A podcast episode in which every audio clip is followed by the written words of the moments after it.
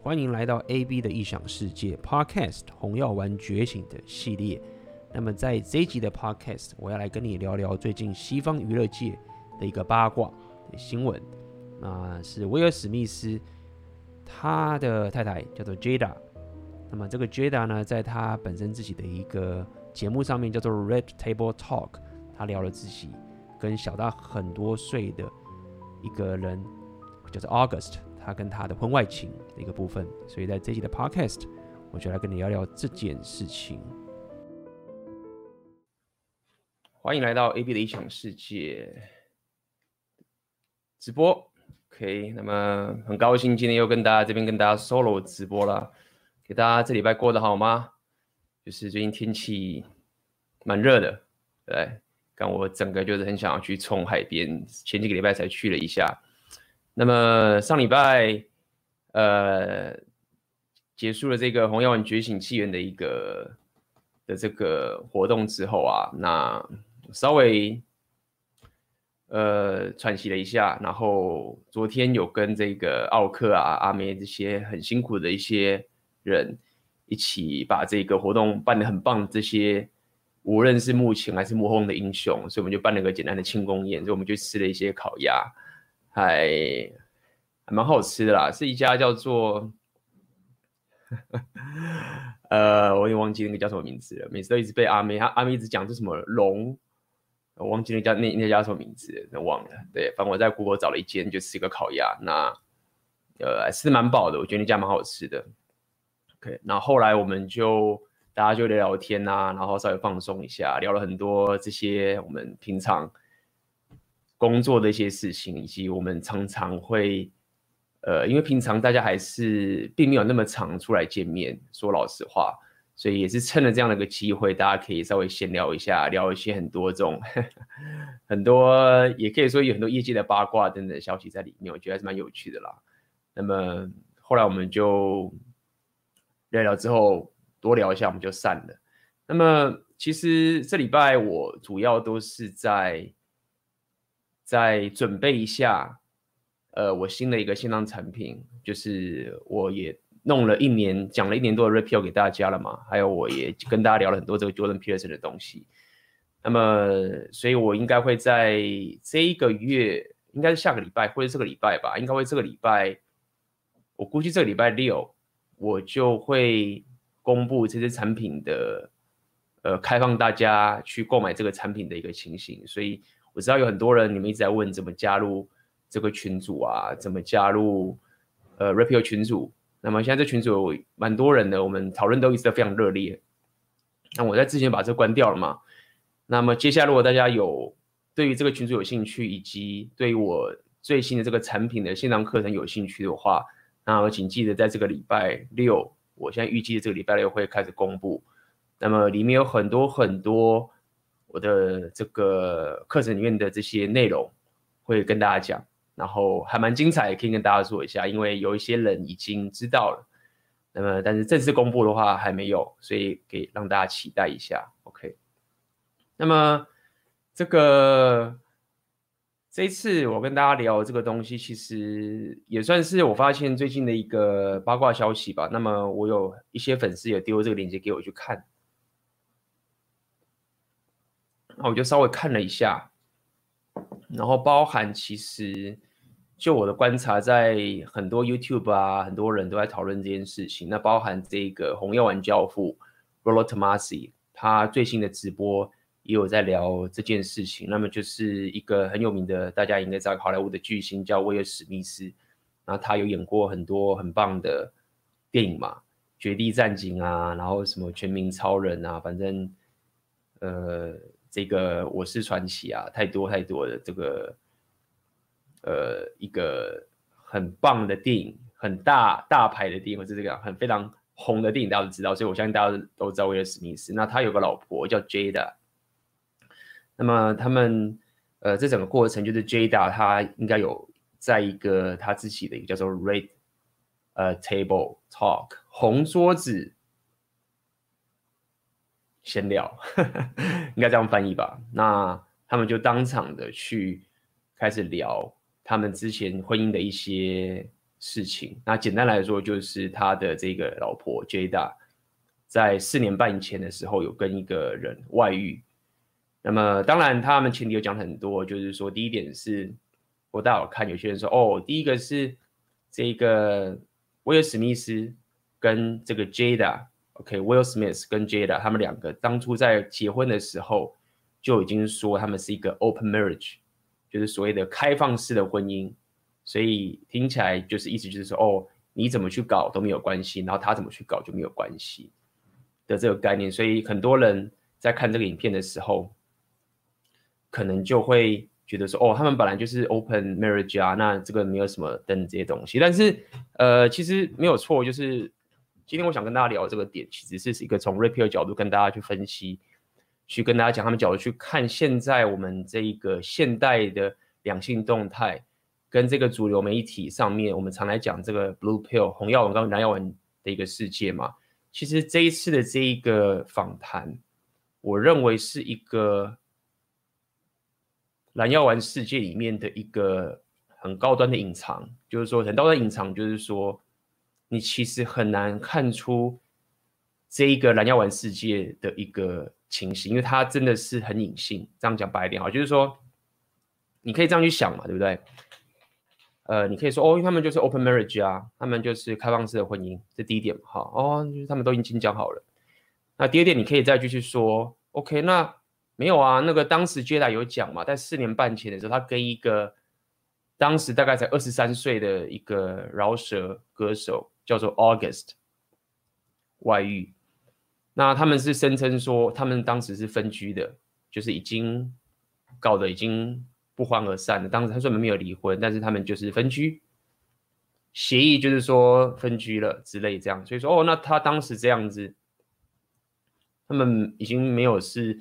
一个实质的婚姻啦，所以他当然去外遇一下就回来等等这件事情。所以，呃，我想跟大家讲，就是说，他这个会让我觉得他是一个 blue pill 到一个极致的点，就是说我仔细去看那次的 interview 的访问，那你可以感受到一种我们常来讲 feminine imperative 的高端，就是这个情形，就是所谓的 feminine imperative 高端，大家不要去。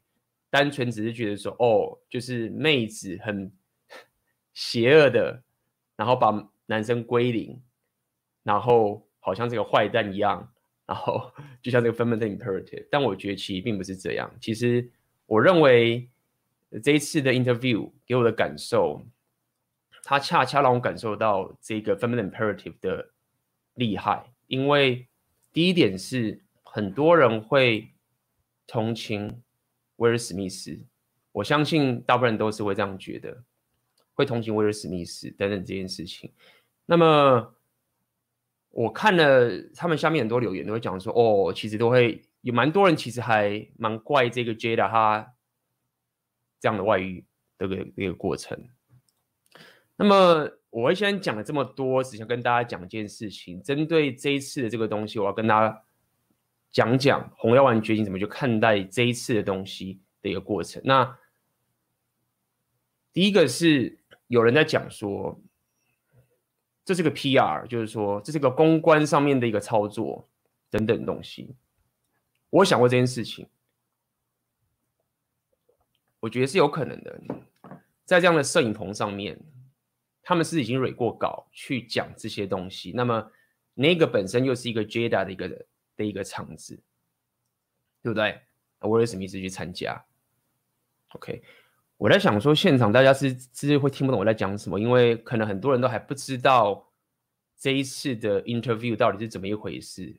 OK，也许这个新闻台湾已经有翻译了，可能在传这件事情。那么，我想不如我就跟着大家一起看吧，让大家去感受一下，因为我觉得。我会跟大家聊这个点是，第一个是大家可以去看这个 interview 的时候，其实这个 Jada 跟 Will Smith 他们两个本身在这个互相在讲话的一个两性动态的一个情形，我觉得这个非常非常重要，就是大家去看一下他们两个在讲话的两性动态的一个状况的一个情形，所以我现在先 share 一下这个给大家看。OK，来哦。这一个就是这个东西。那我先给大家看了这个 share 这个影片之后，估计我的这个影片的广告又没了。不过没有关系，我的广告也没几个钱，所以就是给大家看一下。那如果没有听到声音的话，可以告诉我。那么这个就是这个 Red Table Talk，这个 Jada 就是威尔史密斯的老婆。Red Table for me, um, just all the stuff that's going on in the press. Mm-hmm. I felt like it was important to come to the table to really clear the air. Somebody made a statement for me that wasn't a statement I made Mm-hmm. that went cray cray. And one of the reasons why I wanted to come to the table is the media, the headlines. Oh, We specifically never said anything. anything. Yeah. We were purposely not saying anything. Any headline that says Jada said or Will said or the Smith said Mhm. is not true. We've specifically never said anything. Right. So coming to the table was like we just felt like it got to the point where you gotta say something. Yeah. And, Yeah. and, and to stop that cycle. Yeah. You know, there's people's feelings in 所以一开始只是他们就是我也不用再翻译了，给大家看这个，因为我觉得这个其实没什么好翻译的。基本上他们就开始讲说我们要开始讲这件事情，然后媒体讲了很多多的东西。那么一开始的时候，我想跟大家聊一下，就是有关我们之前在聊聊过这种所谓的开放关系 （open relationship）。所以第一个我想跟大家聊这个所谓的 open relationship 的一个概念。那么这个其实我之前就有跟大家聊过这件事情。那因为大家了解，我之前有稍微练过 PUA 这些情形，当时有段时间大家在讲聊 open relationship 这件事情，但是我一直觉得这件事情很奇怪，但是我我不知道为什么，因为当时我还不了解 REPEL，我只是觉得 open relationship 是一件很奇怪的事情，而且我认为他厉害的点是在于说，因为很多男人他发现他似乎找到了一个可以名正言顺。跟很多妹子睡觉的一个情形，OK，我们才来讲转盘子嘛。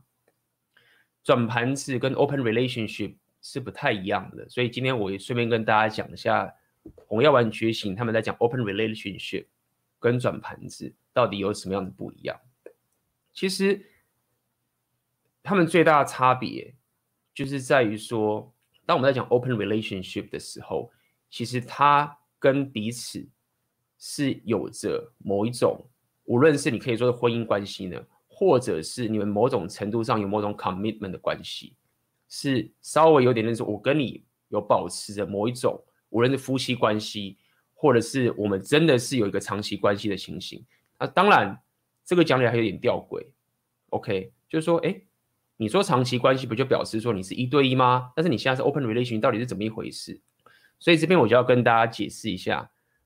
这个转盘子跟 open relationship 的差别就在这个地方。当我们来讲转盘子的时候，其实是彼此都有一个共识，可以不用明讲，但是我们会知道说，我们之间是没有像比如说小孩或像婚姻这样的一个一个约束在。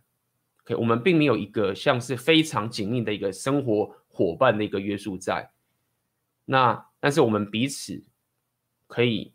认同说，OK，你再去跟别人约会，男生跟女生都一样，这个就是所谓的呃转盘子。OK，那转盘子它的对于这个无论是男生跟女生来讲的差别，就是在于说，他其实不会去对你本身的人生的一种生活形态有所改变，对吧？比如说，你你如果原本想要去。做这个工作，或者你有这样的事业，你跟这个人在转盘子的时候，他不会影响到你的事业上的本身，他跟你的生活没有那样强大的绑定。我必须要跟大家讲这件事情。但是 open relationship 其实不一样的，它大致可以跟我刚跟大家讲的，就是哦，就是你们是有婚姻关系，但是我们可以让你去外面乱搞。好，那么其实后来可以跟大家讲，就是在于说 open relationship 最后的结果其实是。很惨的，我认为 Will Smith 跟这个 Jada 他们当初走 open relationship 嘛，走到现在弄成这个样子，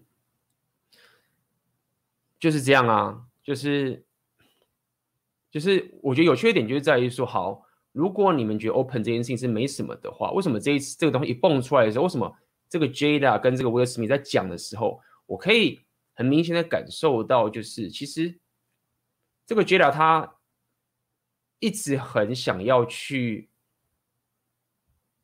让 Will Smith 觉得说他没有做错，就说大家继续看下去，这就是我要跟大家讲第一个点，这个动态是这么的怪异，就是说虽然大家在讲说我们他们现在是 open relationship。但是那整个动态根本就不像是你一般，比如说你在转盘子，或是你现在真的是所谓真的 open，而造成这样的一个动态。所以接下来我们看下去好不好？哎，我稍等一下。Right. Right. You know, and at the end of the day, I don't like how all of this came to be. That doesn't matter. It's all love. Honestly. And I would usually not, you know, that that would be something I wouldn't comment on at all. 那么第一个我想讲的就是，It's all about love。那 这就是我想要跟大家了解第一个概念，就是所谓的我们在讲 feminine imperative 的一个概念，就是说，嗯，这种事情已经可以把它讲像成说，我们现在都剩下爱了。所以我觉得在这个地方的时候啊，我认为我刚刚讲就是说，feminine imperative，我觉得可怕点就是在于说，它可以用一个这样的东西，先把你打到一个一个制高点，说哦，这个是一个我过去因为这样的东西，那一切都是因为爱，因为我跟这个人劈腿，是因为当时我真的感受很糟糕等等这些事情，但是一切都是出于爱的这个概念，所以它会让很多人就会觉得说。我认为很多人要玩的话，很多人要玩是会觉得说，干，这是这个东西，你就会觉得怪怪，但是你会讲不出来到底是为什么。但是 Rapio 一看就说，干他妈这是狗屁，这个情形。所以整整个过程的时候，我可以听到那 Jada 不不断的讲，OK，这是因为爱。然后他会讲说，待会会讲哦，因为我当时感受不好的这个情形。好，这是第一个地方给大家看一下，It's all about love。好，我们继续往下看。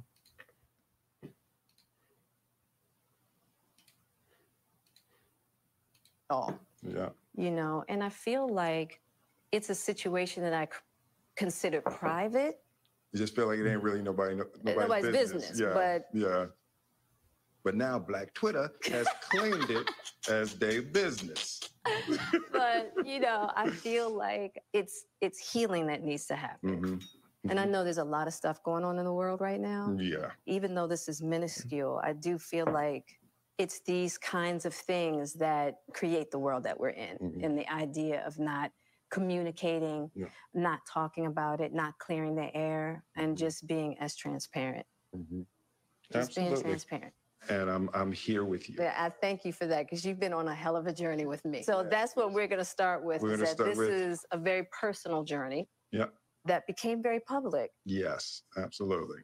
for whatever reason. So what happened, Jada? Okay, so let's start with, I guess about four and a half years ago. Yeah. Started a, I think it was about four and a half, four years ago. hmm Um, started a friendship with August, hmm and we actually became really, really good friends. hmm And it all started with him just needing some help, hmm you know, me wanting to help his health, his mental state. Because you for me, that was the thing when I when um when Og first came around, he was he was really, sick. sick. He was really, know. really sick. Yeah. and the outpouring for him from our family was uh, initially about his health. Yeah.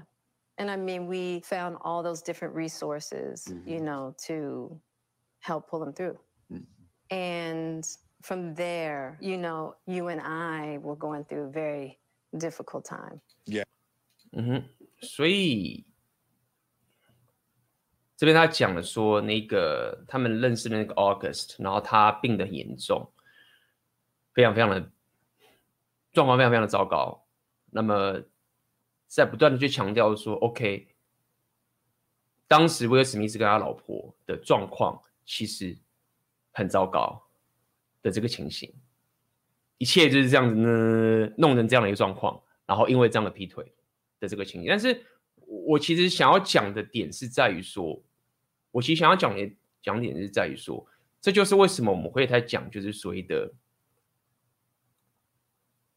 太过左派，或者是我们在讲平等主义的时候，他遇到的情形就是这样子，就是大家去理解一件事情。说我今天会讲的这个情形是要跟大家去理解他，我在看到这个非常的隐性的 feminine imperative 这个概念就是这个样子，就是说，我们先回头想想，这真的是我们想要那个长期关系吗？因为他机车的点就是在于说，就这个老婆她外遇了，然后最后他们的结论，他们觉得这是个很棒的结果，然后原谅，互相好像是像这个英雄旅程般度过这个东西，然后弄起来。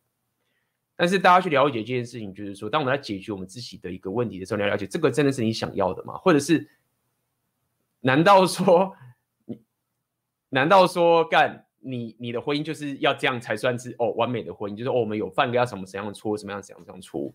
所以我看到他们现在在讲说哦，第一个这是爱，第二开始讲这个 August 是很病，很非常的生病了。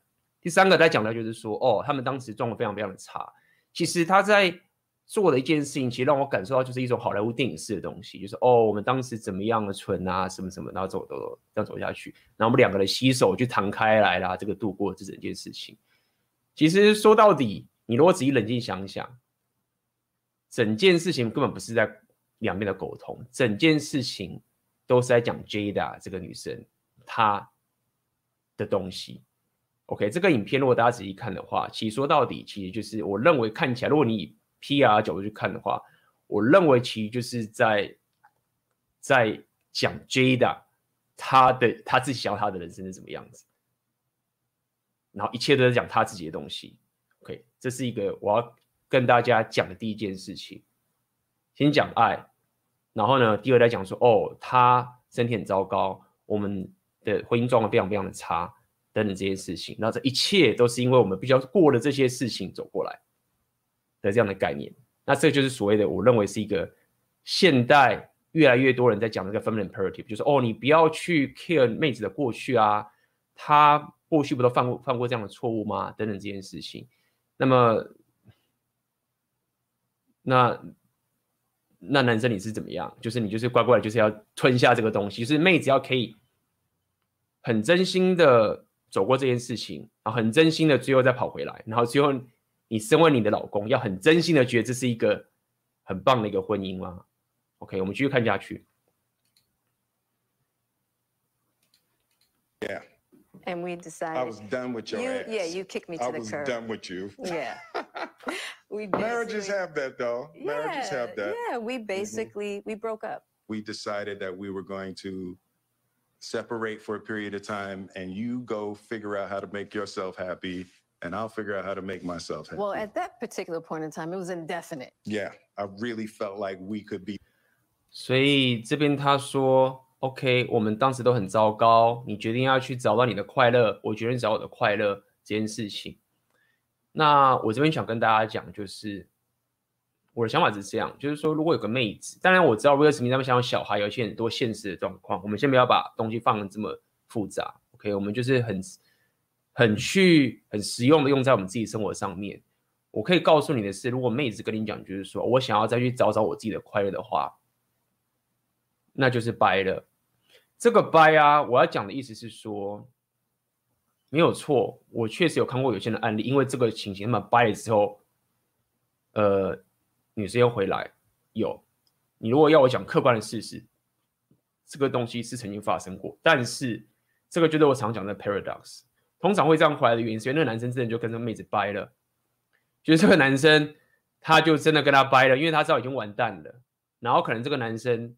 他自己再去跟别的妹子在一起之后，然后那女生就觉得，哎干，发现说，哎，她的男朋友很有价值，所以赶快又跑回来的这个情形。所以，我只想跟大家讲，就是说，当妹子跟你讲说，我我决定要去找我自己人生的快乐，然后我要什么什么的时候，其实说到底就是很有可能他已经他妈的早就已经是已经有对象在外面了，是这个情形。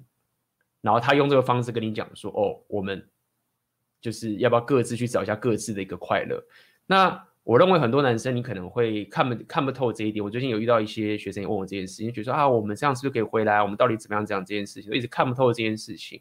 但这件事情是非常的 hard hard truth，就是非常硬的一个事实。那合理啊？你看他现在说当时要科去找科泽快，就是一定就是一定就是劈腿，这是。那么威尔史密斯是也有跟别女生睡的，我觉得也许有吧，我不知道，在这个影片没有讲，没有人会说，也许他有，他们当时 open relationship 或者 open marriage 可能各自都有，这个影片没有讲，我们不得而知。但是对你来说，我要告诉你这件事情，就是我常常在讲，就是当妹子有时候跟你讲到这件事情的时候。你内心要知道，就是你已经败了，你不要不承认这一点。我觉得很多人都不承认，他不承认自己败，他觉得说，哎，我他没有说要跟我分手啊，他只是说他想冷静一下，他只是说他怎么样，他可能是我之前给他压力太大，或什么什么这件事情。那也因为这样子，你反而让这个事情越来越糟糕，你会让自己，因为你不知道你真的败，然后你会让你的败得更彻底。所以其实很多人骗我们常常讲说是风险控制，这其实就是一个点。你必须要可以在这个情形下面知道，就是说我败了。那好，败了就败了，谁没有失败？我要活得好好的。那在这个情况下面，我怎么样可以去保留我的实力？怎么样可以让我自己在往我的人生目标迈进？我觉得这个是很多人你们现在在听到 Red Pill 的时候，你们听了觉得很棒，你觉得懂了，但是你们却很难办到的事情。你们会不到黄河心不死，然后继续这样耗下去。但是我可以告诉你一点，就是说，说，在这个时刻，你要承认自己败了，然后你要看清楚这个局势。那你越早脱离这件事情，然后越早去培养好自己的实力，越早再去找到更好的妹子，这件事情会对你越有帮助。那么你当然会有很大的煎熬。OK，如果你有很多个羁绊等等这件事情，如果你没有这样做下去的话，在后面等着你的，我们就继续看下去吧。嗯哼，来哦。Be over. Yeah, know? no, and, we were over. And then what did you do, Jada? Well, you know, I think from there, you know, as time went on, I got into a different kind of entanglement. Mm-hmm. With August. One thing I want to get clear about and clean up one of the things that was kind of swirling in the press about you giving permission, mm-hmm. which is, uh, you know, the only person that can give permission in in, in that particular uh, uh, yeah. circumstance is myself. Yes, exactly. 这边我觉得就是一个很有趣的动态，就是为什么我会说。 叫做 feminine imperative，或者这个影片其实都是在 J 来讲他自己的想要的东西的概念，就是这个样子。那这个也是越来越两性动态的主流，越来越往这个方向迈进了。他刚讲了一件事情，就是说，哦，当时 J 来讲，当时我跟这个 August 的出轨的时候啊，然后这个大家或者 August 有讲说，哦，因为威尔史密斯允许这个。外遇的对象跟他老婆去乱搞这样子，就是第一点，我觉得在讲这件事情的时候，就是已经先帮这个 Jada 开脱了嘛，就是说哦，他没有背叛哦，是威尔史密斯允许他去做的哦，这样子嘛，对不对？好，但有趣点就来了，那个 Jada 他其实不喜欢这样的动态，他觉得说，哎，干。好像我是这个怎么样？就是我要我老公允许我才能跟他，因为他就说没有，不是允许我，是我自己允许我自己去劈腿的等等这件事情。所以这就是回到我在跟想跟大家讲，就是说在威尔史密斯跟他老婆这段关系里面，如果大家仔细去看的话，其实所谓的平等主义啊，在这个地方看起来其实是 Jada。在掌控这段关系，如果大家仔细去看的话，我也感受到这一点。就是第一点是，大家要先说哦，因为威尔史密斯允许你的，所以你没有背叛，就还不够，都没有干，是我我掌控这段关系的，是我自己要出轨，没有他不用他的允许，我也可以去出轨的这个情形。那威尔史密斯在这个地方，他就只能一直很尴尬的 nervous laugh，就是一直很。尴尬的去微笑的带过这整件事情。这就是我觉得最隐性的一个 feminine imperative，就是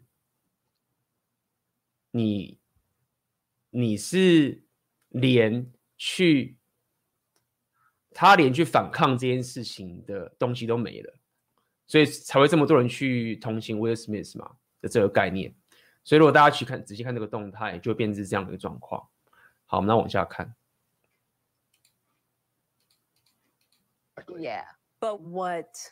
August was probably trying to communicate Mm-hmm. because I could actually see how he would perceive it as permission because we were separated amicably. Yeah. And I think he also wanted to make it clear that he's not a homewrecker, which he's not. I think so. I mean, 那这时候 Jada 又说：“哦，他不是 home wrecker。home wrecker 就是所谓的，就是第三者。但是翻译起来比较像他就是一个搞破，就是破坏人家婚姻的一个人。这样讲，哟，他不是，等等的。那我们可以感受到，其实我不知道这是 PR 的关系怎么样。我要是跟大家讲的是，其实这整个东西就是以这个女的。”他主导这段关系的一个框架，包含一切都是以他自己的需求为去出发点来掌控这段动态。那么，这就是现代我们 modern 认为最棒的两性动态的一个方法，就是我们希望可以类似这样看似平等主义的方式，然后看似就是把需求放女生身上，就哦，你要可以度过你当时感受不好啊什么之类的，然后休息一下等等这件事情。就是这条路，你若拿这一招去走，当做是你长期关系的策略的时候，就会变成这个样子。你就就像我这个标题来讲，就是你就被卡住了，你就是卡在这个地方了。你就是眼睁睁的看到这件事情发，但是你还是在这个 marriage 里面，然后你没有任何选择。然后你得到的就是说，哦，有些人可能觉得你是英雄，第二是人家觉得就是同情你。当然，有些人会去骂说啊，那个觉得很很糟糕什么什么，但是。那又怎么样？你还在卡在这个关系里面，然后你还认为说这个是一个最棒的两性动态，对，所以这个就是 modern 的一个，而且像重点是，现在这男生是 Will Smith 哦，很多人问说，那 Will Smith 是不是 beta？我有想过这件事情，但是我觉得 Will Smith，如果你去看他很多之前的一些行为，我不认为他真的是 beta。但是如果你要我讲的话，我觉得他确实是比较陷入所谓的蓝药丸制约，就是他还是在蓝药丸跟红药丸之间在那边挣扎。他在后面的时候，他他的阿尔法的那个气场就慢慢的拉回来。但是我不认为说哦，Will Smith 这样算是一个贝塔。虽然说他已经有点往那个方向走，但是我认为与其讲贝塔。不如讲，他是比较偏蓝药丸制约，这是一个信念的问题。他的实力没有问题，他本身的雄心壮志没有问题，他本身的这个主导跟他的这个气场是没有问题，但是他的觉醒的问题是整件事情的最大的原因。你继续看下去。Because this is your red table and you like brought yourself to the red table, I think um, you need to say clearly what happened. As far as what? You and I decided we were going to take our space and what happened. Yeah, and then I got in. 你看这边就是这样子，这里啊，Jada 他在讲刚那段东西的时候，他就想要轻松的带过说，哦，我当时就跟那个小那个 August 稍微纠缠不清，这样子，那。威尔史密斯刚刚讲说：“哦，你你你今天邀请我来这个地方，你要不要讲清楚到到底那天到底干了什么？”但是你可以看到，Jada 在那一刻，他就有点，我讲就是他开始就激动起来了，就是什么到底怎么样？就是他自己也知道说，其实他就不想要把那一件事情讲得很明白，所以他可以感受到，其实威尔史密斯跟 Jada 两个人在沟通的时候，其实。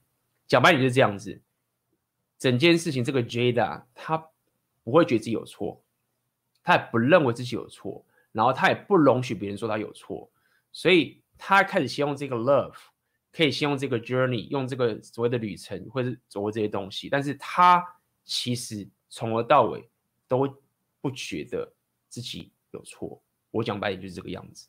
那那就是就是这样啊，这个就是所谓的 feminine imperative 啊，就是我做的就是对的。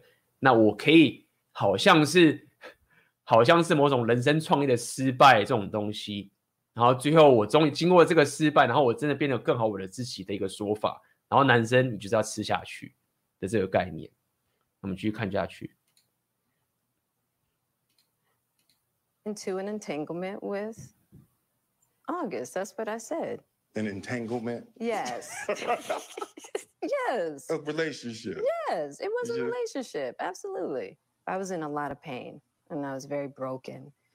Now, in the process of that relationship, I definitely realized that you can't find happiness outside of yourself. Mm-hmm.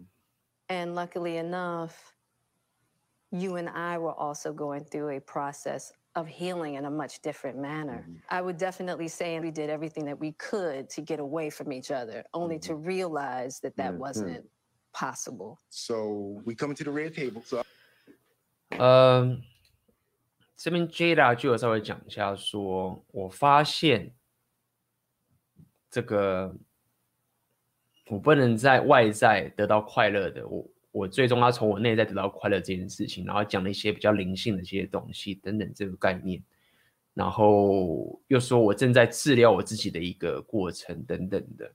其实我觉得大家去了解这件事情是，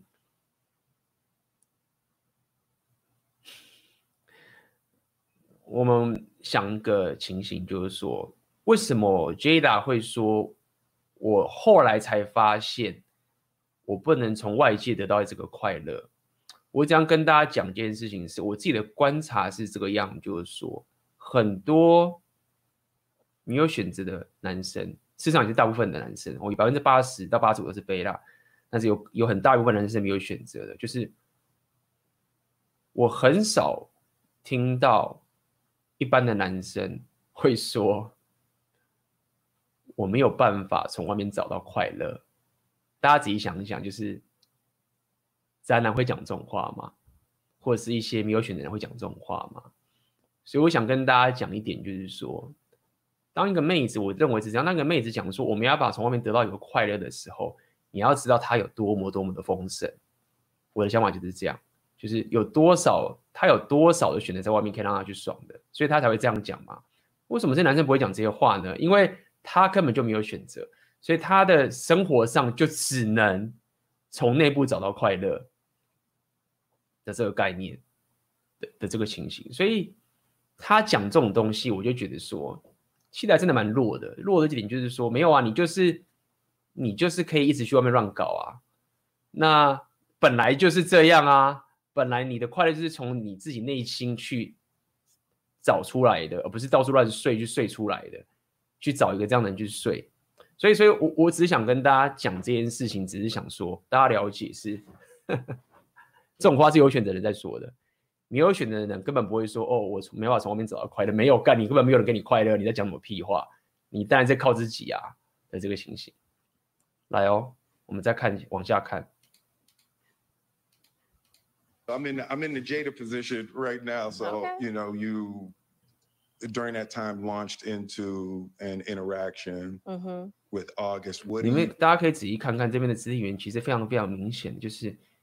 这个 Jada 他是非常，你可以说是高傲的，或者比较讲高傲，是他非常的，他完全不可能觉得这个东西是自己的错，而且他非常的有这一个，就说哎，你不要他妈讲我的屁话啊，这么这样，所以你可以去讲说，哦，这是因为这是公众场合嘛，这是一个 Jada 的场子，你不要来砸场等等这件事情，你当然可以这样去说啊，就是说你不要那么的白目，我们今天只是来录个节目，做个节目效果，你不要那边鸡巴哦。这种事情就是这不是什么家务事，你也可以这样去思考。但是只想跟你讲，就是你整个就看的点就是在于说，其实整件事情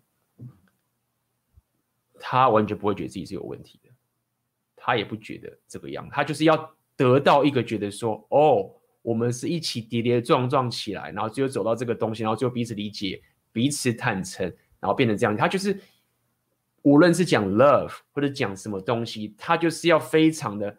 强迫这样的结果。这个就是我认为左派最让人家痛恨的点，这样就就在这个地方，就是说你右派人就说干他打你就把你打倒，输了就输了，赢了就赢了，我赢了就是赢，输了就是输，对不对？我我我跟你对打，我把你打倒就等。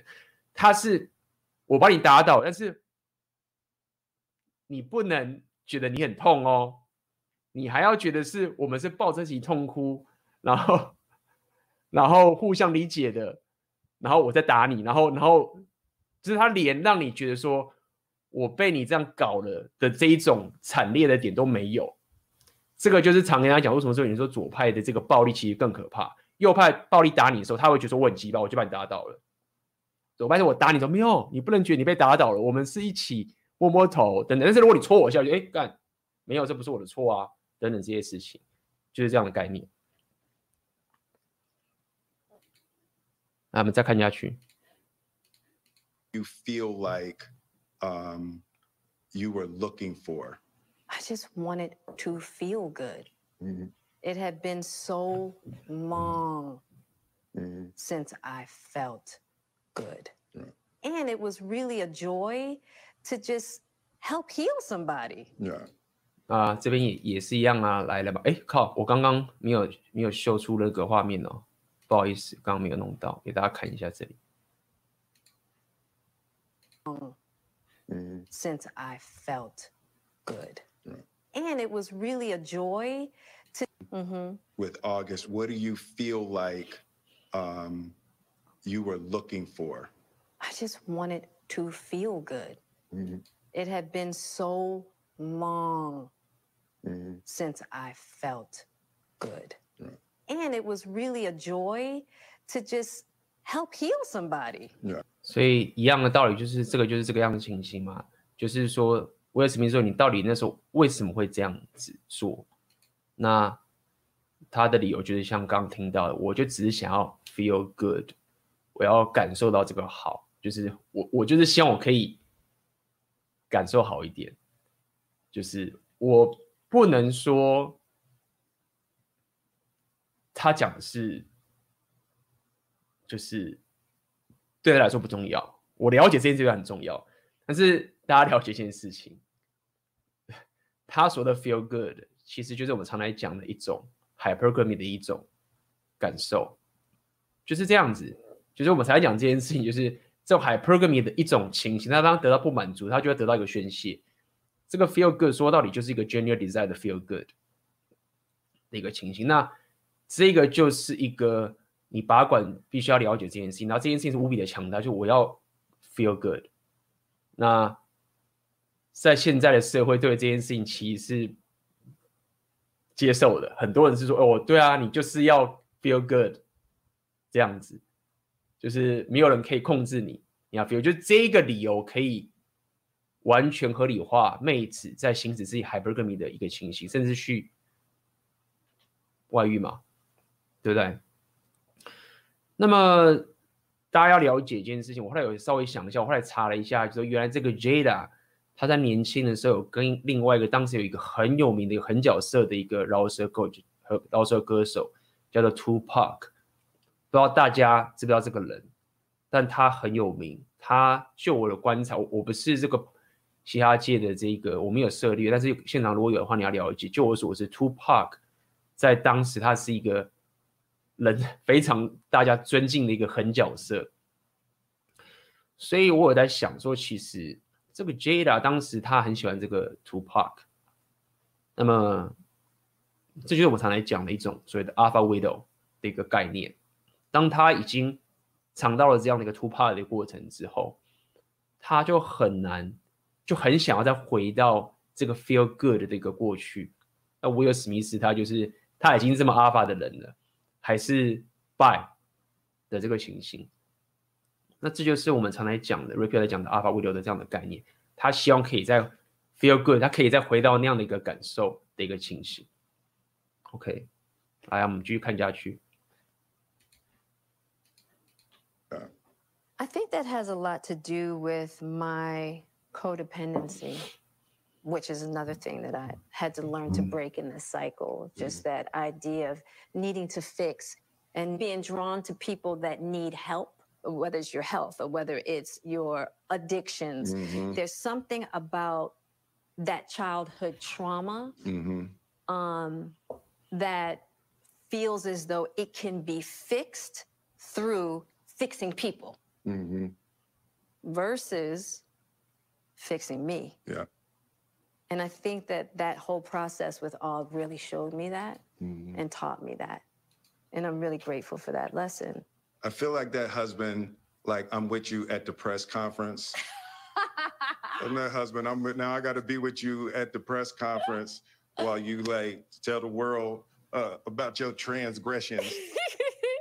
like I love I love my baby. I'm gonna stand by my baby no matter what. Well, you know, I definitely I definitely understand. 然后整整个 interview 这个动态就就是这样嘛，就是看的其实非常的难看，难看就是说那是一个非常尴尬的一个笑，然后 Will Smith 还要去圆这个这个场，还要去用这个东西，还要稍微有点，他还要稍微。去为自己申诉一下，但是又不能过于申诉的去让这个 Jada 下不了台的这个整个情形，所以看很痛苦啊。Um, why it would look that way or feel that way, but I actually don't look at it as a transgression at all. Through that particular journey, I learned so much. Mm-hmm. About myself and was able to really confront a lot of emotional immaturity, mm-hmm. emotional insecurity. Mm-hmm. And I was really able to do some really deep healing. Mm-hmm. You know, and as I came through and started to realize certain things about you and I, he decided to break all communication with me, right. which was totally understandable. Right. Um, and I let that be and hadn't talked to him since. So it is a little weird that all this stuff is coming out now yeah. since this was Yeah, because for me this was year 那这个就是我在讲的，就是他说后来他们就没有再有任何联络了，然后就一切就没了。所以就是这就是我们常常讲，就是说这个现在这个社会是可以让妹子说我要可以。很真心的感到难过，很真心的觉得我要感受好，我要很真心的知道说，当时那个 August 的病得很重，然后我要说哦，我们当时只是所谓的 entanglement 纠缠不清，然后我们进入了一个劈腿，然后最后我们就再也没有讲话了，然后一切就要过去，然后我要很真心的知道说这个东西我不要再来一次了，然后老公你就是要接受我这样的过去，这就是所谓的我常来讲的就是说。现在会赞扬这样的情形，然后很多男生贝塔接盘子就是接这样的情形，但是这种情形现在发生在威尔史密斯上面这个状况。哎，我们继续哦。Years ago, right? You know, so the fact that it's uh, coming up now. And I think it could feel weird for people that we're laughing and, and talking about it, but it happened so long ago. You know, and our experiences of working through it, fighting through it, talking through it, and therapizing right. through it. I think that the why now is weird. Yeah. When I say it's been a huge healing on my life and just what I had to confront and discover. Yeah you know, about myself, yeah. the ugly truths mm-hmm. and the beauty. Mm-hmm. So it was something that I felt like wasn't really ready to mm-hmm. be discussed because it hadn't been that mm-hmm. healing because he hasn't wanted to, you know, Og and I haven't talked in so long. You know what I mean? So I don't know. This this this all seemed very strange, yeah. you know. But I'm just I'm grateful for the journey that you and I have had together. Yeah. Because I feel like there are a lot of couples that go through those periods, yeah. and a lot of couples that have to separate and think yeah. it's over. And, you know, the one thing I'll say about you and I is that there's never been secrets. Right. We came together uh, young and we were both broken in our own ways. And to be able to make mistakes without the fear of losing your family is so critical. Yeah. It's the idea of any relationship and trying to get to deeper understanding of love is going to be forged in fire. Yeah. 觉得这边其实就是，也是一个现在常看的，就是说，我们要可以一起在这样的一个关系上面犯错、劈腿，然后一起度过这件事情，就是这是一个非常 好莱坞式的一个正向的告诉你，这样的婚姻就是，我就觉得说，为什么？就是你要了解，其实罗罗在这部分也有讲过这件事情，我觉得大家可以听听看，我觉得是蛮有趣的一件事情，就是说。罗罗说，很多人觉得说婚姻就是一定要大吵啊、大闹啊，怎么样这件事情，然后，然后最后就是一定要这样。我相信很多人都是有这样的婚姻。那如果说没有啊，我跟我老婆其实并没有大吵啊，很少啊。他说，像我们大吵是很严重的一件事情等等这个东西，因为他跟他老婆就有非常强大的两性动态关系。OK，他掌控了这整个关系的走向等等的，各自有各司其职的一个概念。那。我想给大家讲的意思，讲的意思就是说，不要把这种说哦，我们犯过这些错，然后只有我们怎么样怎么样，然后就为这个这个家庭弄坏，然后像好莱坞式这个东西，然后说哦，这样是一个好像是两边可以互相坦然式的一种长期关系，是我们最棒的。你弄，你最后就爆炸，你就被归零，就是不要被这种好莱坞式的这种蓝药丸式的洗脑，觉得说哦，这样的婚姻才是你最棒的两性动态。我觉得并不是这样。我觉得最棒的两性动态就是我们刚刚讲的是，男生主导这段关系，然后各自有各自的角色去执行。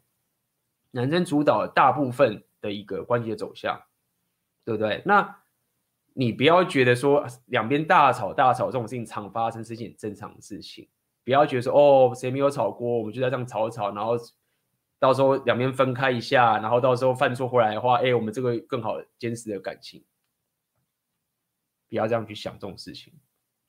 继续。There's no way around it. Yeah. And I think that one of the things that I'm deeply grateful in this whole process between you and I is that we have really gotten to that new place Yes. of unconditional love. Because I wasn't sure I was ever going to speak to you again. I know, I know. 这边很有趣，他竟然在那边讲说：“我终于达到了一个 unconditional love。”我终于达到了一个无条件的爱，就是就是你知道吗？我在看的时候，我就会觉得说他已经 把你给他妈的劈腿到谷底了，然后他说我是因为爱，然后结果我又弄死我们，因为要大家弄弄，因为你 blue pill，然后又和好，和好的时候说那这一期就是无条件的爱，就是这些我跟你讲，就是所谓的左派式的最最残忍的做法。就我要再讲一次这件事情，就是这也是为什么会这么隐性。右派把你打倒，你就是哀哀词说我输了；左派是打倒他不准你哀，要说你没有你没有很惨，但是他就把你打到谷底，然后最后说、哦、我们现在是一个无条件的爱的这个情形。但是威尔史密斯在这边有讲，就是说我还不觉得我是可以原谅你，就是什么鬼什么 unconditional love 啊，就是完全就是完全就是不但。这个东西是没有的，没有所谓的 unconditional love，还把这个东西拿来去讲白，我就觉得强暴对方，就对我我真的觉得他就是强暴对方。继续。Yeah, like the fact that I'm speaking to you again is a, is a miracle. Um, I would agree. I would agree. No, but it ain't for the weak at heart. There's just certain things that you have to go through, and it's like. And I wish, you know. I wish that wasn't the case. I do. I wish yeah, that wasn't the hey, case. I sure wish it could be all magic and miracles. Yeah. You got to go through some to get the answers. Mm-hmm. You know, and I'm just happy because I definitely believe that you and I, we never, ever, ever thought that we would make yeah, it back. Yeah, there's a real power in the just knowing somebody's riding with you no matter what. Yeah and you really can't know that until you go through, some- through some stuff. You know, I don't want to go through this no more. Yeah, no, I don't yeah. either. Yeah, I'm gonna get you back first, and then you gonna get me back. I think you've got me back. I think you've, I think we're good on that. OK，这边很有趣嘛。第一点，我们先看最后面，他说 I want to get you back，就是我要把你赢回来，应该是这个意思才对。但是其实我觉得这个 Jada 他一直都是，一直都是在掌控这段关系的。他甚至在这个地方，就是 Will Smith 最后稍微有点 Alpha 的气息稍微展现出来了。但是那整个动态其实就是非常的让人家看着觉得非常的，你也讲尴尬跟不协调等等这件事情。那么这边有些呃有些 audience 有讲，就是整个过程肢体语言跟表情完全就是 Jada 在掌控。对，这就是为什么我要给大家看这个直播的关系。其实不单单只要去讲，因为我发现我刚讲的话大家没法理解我想要表达给大家的东西。但是如果去看他们两的对话，跟他肢体语言的概念。就是我要告诉你，就是说，什么叫做关系里面什么叫做平等？没有，就是没有什么叫做平等的关系，就是会有一个人去主导这段关系的，要么就是男生主导，要么就是女生主导。你在讲说所谓的什么平等的的东西，我们常常讲价值体系嘛，也是这个 Rollo Tomassi 他最会去挑战 Jordan Peterson 的情形。就是说，一直讲婚姻是平等的，没有，就是会有一个人，他至少是主导六十 percent，一个是四十 percent 的一个情形。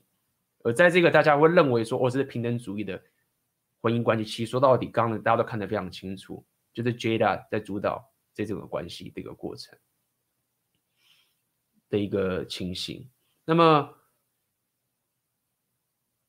所以我觉得大家就要去思考这整个概念，就是说，大家真的要去理。想想你，当你在下你自己的决策的时候，今天我讲到当当你在卡住时，为什么当你卡住时，一觉得这样，就是说，很多人会很同情威尔史密斯，没有错，我其实也是蛮同情他这件事情，但是他也有一个有随着浪漫主义作祟也好，或者是他有自己的强大的男人的气场的坚持，也好，就想要去保护这个女生，他觉得我我就是这么强大，所以我可以我可以去卡在这个地方，但是你要想清楚。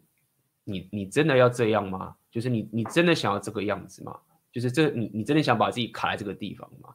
那我觉得 Red Pill 告诉你，就是说，虽然说这个听起来不中听，就是你你真的要可以知道什么时候你败了。我刚刚的直播也这样跟你这样讲，你要有能力，你要有能力离开的这个情形，然后你也不要太过丧气，因为就我所知，其实有很多女生。甚至我认为有很多很多幸福的长期关系是由男男生主导的，女生在这样的婚姻关系里面是非常非常开心的。你不要觉得说全世界女人都是像 Jada 这个样子，一定要这么强势等等这个东西。但是你能做到的就是你是有办法承认自己败了离开。如果你不行的话，你就卡在里面。你越往卡，你就越痛苦。你越卡到越后面，你更难走掉的这个情形。所以这个你要去想清楚，这个我觉得是当你在蓝药丸制约的时候，你会看不透的一件事情。然后当你在红药丸觉醒之后，你会很难下的一个决定的一个过程。因为当你做这件事情的时候，你就没有退路了，你就一定得把自己的需求摆在最高位，否则你就没有任何选择，因为你走不了。这是一连串的你的人生的行为的改变，否则你不可能离开，太难了，一般人都没办法离开的。好，我们继续看。看完他。Okay, that might, that's probably true. That's you know, true. but um, and I don't think it's about getting anybody back. No, for me it is. Okay, um, I'll give you that petty. if that's what you want. Uh, um, but you know, I will definitely say mhm, it's just part of it. Yeah, You know, if you expect to be with somebody for a lifetime, 25 years and counting. mm, we ride together, We, we die, die together. together. Bad marriage for life. 对啊，那这个地方就是他们最后讲，他用了那个《绝地战警》的那个台词嘛，这样子讲这个概念，所以呃，这个其实真的就是有点浪漫浪漫主义的概念。 然后我觉得看这边其实非常非常的不协调，然后很有好莱坞式的这种感受，好莱坞好莱坞式电影的这种感受。然后就是我自己也是有点怀疑说，虽然说看起来不像是他们有有事先雷好，但是这个地方我觉得就是非常非常不协调的一个情形，对吧？那但是我想跟大家讲是说，很多人在我我必须要讲的就是说，在现代的这个 society，我们现在的这个 modern，尤其在西方啊，台湾可能也往这个方向走了，这个会越来越变得是一个，会有不少人觉得这件事情是 OK 的哦。会有不少人会觉得这样事情是一种 OK 啊，就是就是妹子的过去啊等等这些，是我刚刚讲这些等等的东西。那么你你想要自保的话，那这就是洪耀文觉醒要告诉你今天的今天的这件事情。对，就是要告诉你这件事情。我我会今天会讲这么沉重的点，就是在于说，因为 Will Smith 他其实不是贝塔，我觉得他不是。虽然说他不算是有完全的 Rapio 觉醒，如果他是一个 Rapio 觉醒的人的话，我认为老早他就已经知道这个 J 拉早就已经是第一，他一定是他 Alpha Alpha Widow。当然，我们我们刚刚讲事情可能没有那么简那么简单，他们可能是因为他们有小孩或等等这些关系，造成说他可能觉得我干不行，我我为了小孩怎么样我留下来等等这件事情。但是这整件事情如果是这样，你就要更了解在现阶段对于男生你。在进入这个婚这个婚姻的时候，你有多么的没有掌控权？你有多么的会容易被卡在这个地方，然后等着被归零？现在这个情形还是这个阶段没有归零它哦，对不对？如果再把它归零，会变成怎么样的这个概念？那么这就是今天想要跟大家聊的这一个影片，给大家看一下，呃，这个概念。然后，呃，对。所以，就像我刚刚讲的，总结就是，洪耀文觉醒重要点在这个地方。因为如果你没有觉醒的话，就算你跟 Will Smith 一样的成功，他已经够成功了吧？这么厉害了吧？而且他有阿法气息哦，他不是没有。你可以从他他的言行举止，包括他刚刚最后在跟这个 Jada 在讲的时候，你都可以感受到他还是有这个阿法气息去掌控这段关系。只是因为可能现在这是一个 Jada 的场子，或者怎么样的一个概念。的这个情节，他可能没办法再弄。他们私下讲，我们就不知道了。毕竟这这是他们之间的事情。所以红药丸觉醒的重点就在这个地方，就是你没有觉醒的时候，你可以是一个蓝药丸界的阿尔法，但是你就是被人家耗着你的人生，然后耗着你强大的内功，然后卡在这个地方。那如果这个妹子她是值得你这样去耗的话，那也许你运气好不错。如果不行的话，你就会败。那这就是红药丸觉醒的重要之处。OK，好啊。那么今天这个主要的直播就跟大家聊这个这个东西，好不好？那如果大家接下来你有什么问题的话，你可以在那个下面留言，我待会我们就休息一分钟，然后有问题可以在下面留言，然后我马上就回来哦。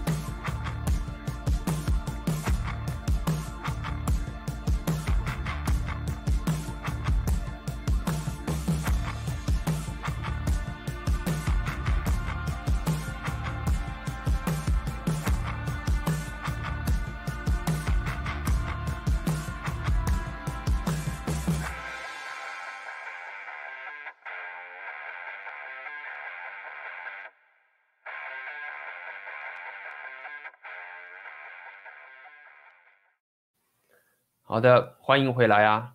然后我们先来感谢一下今天的斗内刚俊龙，你这个老铁粉，感谢你。OK，AB 晚安刚好最近有卡住，应该今天会很有收获。OK，希望今天的这个直播帮到你，感谢俊龙的抖内。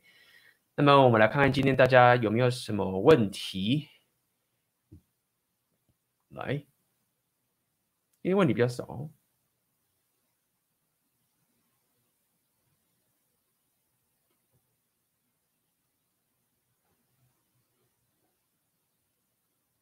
嗯，我们来看看。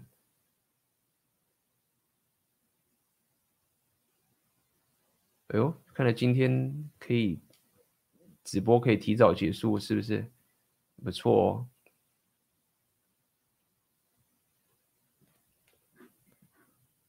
嗯哼。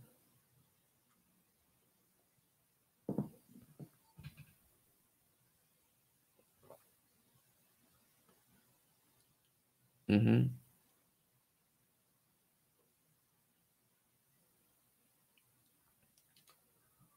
A B 这个访谈会建议给男性朋友看吗？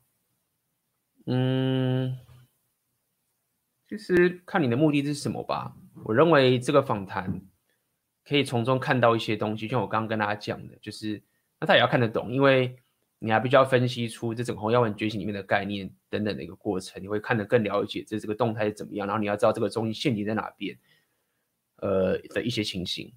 OK，我认为。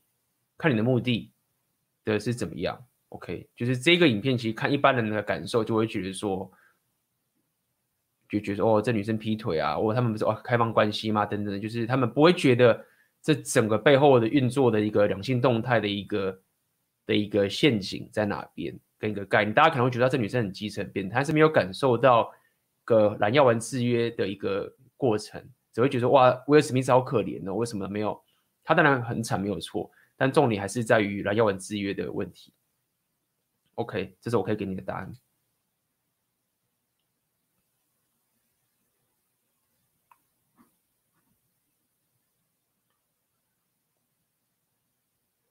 能问跟今天主题没关的吗？嗯，可以问问看啊。如果太没关的话，我就不会回答。不过大部分的问题我应该都会回答了。嗯哼。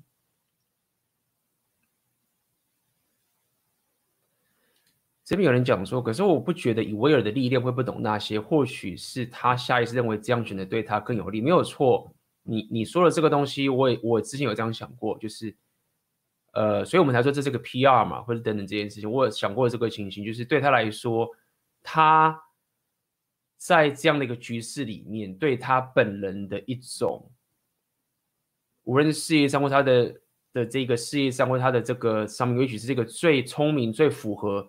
现在的一个举动，这是没有错的，但是这样的问题就是在说，他还是无法去去反对，毕竟他还是卡在这样的个关系里面，还是卡在一个这样的状况里面，所以没有错，就是所以我才讲威尔史密斯为什么我会说他不是贝拉，因为我在仔细看的时候，我有感受到他其实不单单只是完全被压在那个地方。他三不五时还是会把他的这个阿法的气场给露出来，然后他还会很圆滑的知道说这是个巨大的场子等等这个过程。所以说到底，在跟大家聊今天这个这个东西啊，其实我并不是想要去跟大家讲威尔史密斯跟 Jedi 他们真正的关系是什么，我并不是要做这样的一个他们个人的一个东西，我只想告诉大家说，你去看他们两个的肢体语言。跟他们两个两性动态的一个一个情形，我等于是拿了这样的一个 interview 这个东西跟大家去讲，就是说为什么在现阶段的来要人世界，为什么很多男人他可以是非常自我提升？我之前就常讲这件事，为什么要聊红药丸觉醒的概念？就是说，你如果只冲自我提升的话，你可以把自己生活变得好，但是你在两性中还是会败。的几率是很高的，因为你没有了了解到这两性动态的本质的这个状况，你就会变成是一个很强大的阿尔法，但是你还是在这个蓝药丸制约里面，然后你还认为说你正在做的一个最棒的浪漫主义的一个概念，这个情形。那么红药丸觉醒的这个最后的临门一脚的差别就会在这个地方。那么当你有了这一个觉醒之后，你可以你就会有所选择。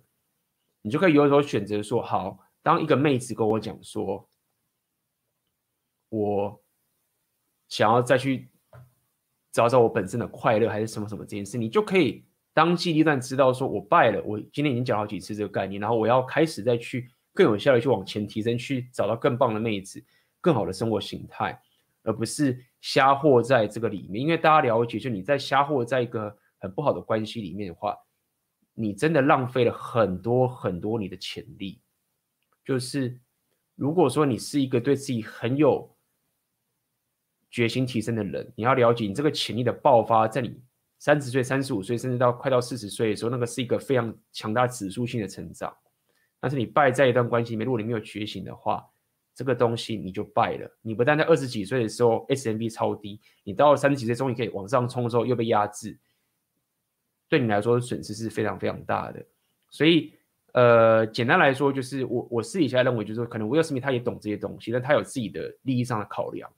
包含他本身是好莱坞的一线的影星等等这些概念等等的，现在好莱坞发生那么多问题，像强尼戴普啊这种东西都爆出来了，那个根本就是一个非常可怕的一个战场，他必须有自己的一些想法，而不可能就是像我们这种 就是没差的，我们没有那些负担的人，我们可以当然可以很自然的做着红药丸剧情的事情的这个概念，好吗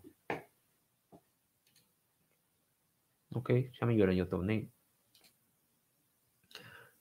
可以感谢你的抖内。好，你的问题是，红药丸似乎就是一旦掌控不了框架就掰。但比如刚认识他，对我的投入还不是百分之百的，那他本身也是框架强的人，有一些不会退让的地方。可是大家真互相有吸引，红药丸就没有办法提升关系的做法吗？又或许，或或是相处久了，神秘感什么都有点丢了，淡了。红药丸也是要立刻掰的吗？这样会不会太硬？像做生意也有亏钱的时候，赚回来不就好了吗？这是一个非常好的问题。你要了解一件事情，当我们在讲说要跟女生掰的这件事情，不是在跟你讲，就是说你跟她换了一个小草啊，或是她忽然不帮你倒垃圾啊，或是怎么样啊，这种东西。当我们在讲掰的时候，在讲长期关系的掰的时候。我们在讲的是一个，当一个妹子对你没有真正欲望的时候，然后她已经有这个欲望在别的阿法身上的这个时候，我们才说要掰。所以这个框架不是要你像个掌控狂的一般的说，哦，我一定要你帮我去做这件事情，否则我就跟你掰，对不对？所以这个掰的点只是在跟你讲，就是一个妹子想要跑的时候，她她的她已经还不给你爆发之后。他想要跟别的强者走的时候，在这个情形下面，我们才会叫你掰，因为在这个状态下面，只是时间的问题。然后呢，你接下来走下去的状态，我们刚刚就讲过这件事情，你就是卡在这个关系里面。所以这不是说没有退让、退不退让这件事情，因为一个妹子现在跟你在一起，她如果不开心，不会怎么样，你们身上有些纠纷，这个不是什么框架没了。这不是什么框架美不美不美的问题，就像我们在讲威尔史密斯这件事情，他已经说 OK，我要自己分居，然后我还跟这个小男生外遇劈腿，就是你说我想把这个关系补救回来，没有啊，不是这个概念啊，因为你现在在在这个情形下，你说要把这关系补救回来的。的这件事情，你脑袋其实想着一个浪漫主义，觉得哦，我要把这东西弄回来，所以那是因为你没办法离开这件这个关系的一个情境下面去去做的这个这个行为，所以没有错。你你从另外角度，你会觉得说哇，这一个红药丸的东西实在是很硬。但是我这边想告诉你，没有这个硬的点不在这边，这个硬的点叫做一个 boundary，这叫做一个界限。这个界限的点就是在于说，如果我们现在进入这个长期关系，OK，我主导这段长期关系，我们已经是讲好，比如说结婚这些情形。那么，当我在主导这段关系的时候，如果我完全已经跟你，因为这个东西它不是你要了解这种事情，它不会是一个一瞬间的说哦，就是忽然失心疯，然后就爆就没这个犯错，不是这样的概念。因为当妹子她很喜欢你的时候，她是会刻意的去。把周遭的线都给切掉的，所以你的这个维持你的框架，你有分好几层，意思是什么？就是说你你是慢慢的建立起来的，你不是一开始认识他的时候，然后你就跟他有我夫妻的关系。如果你现在刚刚认识他，你根本还在转盘子，他去跟别人约会，那很正常啊，这不是什么框架不框架的这个情形，对不对？比如说你一开始认识一个新的妹子，比如说举个最简单的框架嘛，对不对？好，我现在跟着妹子出来，然后我们都很开心，对不对？然后我一开始也很主动的就跟他讲约会等等这些情形，我知道他喜欢我，我也知道他也知道说我也喜欢他，OK。那么如果这个时候举例来说，在这个时候这女生就刻意的想要去弄你不理你，去 shit test 你用的很夸张这个情形，那你就要知道说哦，这个就是一个追求期的一个框架，就是说哎。你你明明就是我们聊这么开心，结果看我我我约了两次，约了你三次，你都一直拒绝我，那么你就知道说，OK，那算了，我就跟别的女生约会。那这就是一个朋友们之间的框架，就是我给你价值，我跟你展露出，你也知道我喜欢，你也知道我有这个，你也对我吸引，你就想戳我，你就是希望可以主导这段关系，那我们就说那到此为止。那这个就是前期的嘛。那如果他之后来找你了，哎，你可以来去跟他约会。对嘛？你不是说这时候就说，哎，就是你上次三次两次约会都不理我，那我现在再也不可能跟你约会了，没有嘛？好，他回来，那你知道说这个动态建立起来了，那我们就继续走下去。但是我们今天讲的威尔史密斯这个情形是走到很后期，他已经到了这个结结果，跟这个前期状态是不太一样的。所以你不要把这整个东西想的好像是说，哦，要是这个妹子不听我的，我就跟她掰。我刚讲的东西只是一个 concept 的概念，它在每个阶段会有每个阶段的情形。然后重点就是在于说，你必须要让自己可以有办法离开了这个情形，否则你永远就没有办法离开。但不代表就是说你遇到不如意的事情，你就要逃跑。这是两个不同的概念，不是说啊，我们今天吵架吵得很烦或者什么之类，那我就要逃跑。没有，你虽然说可能现在跟他吵架有纠纷，但是你们两个都还是一样啊，他还是认为你就是他的那个男人。在长期关系上面，那你没有必要就是说说干，你跟我吵架，我不爽你，我要掰，你不听我的，我只是怎么样，不是这样的概念的，好不好？所以这就是常常奥克来讲，随着做大放小的一个概念。当你失去了大的时候，你小的要怎么去补，也没有任何意义，越补越糟。OK，那这就是我可以给你个答案。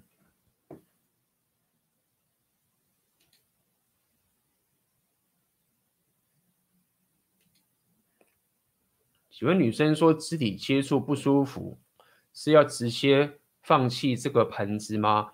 呃，我觉得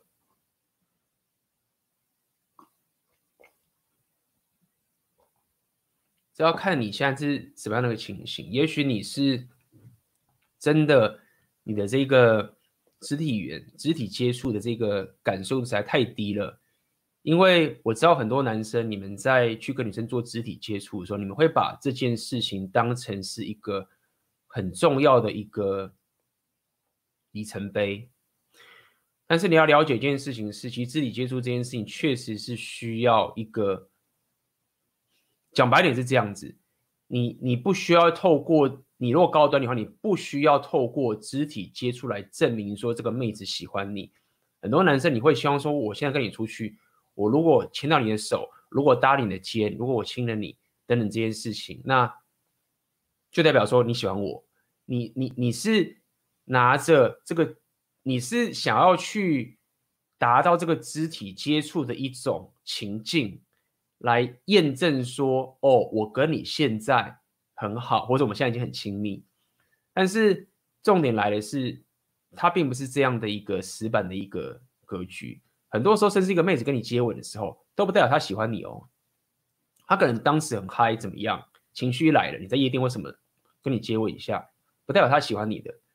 那很多时候，反而你没有碰这个妹子啊，不代表她没有喜欢你哦。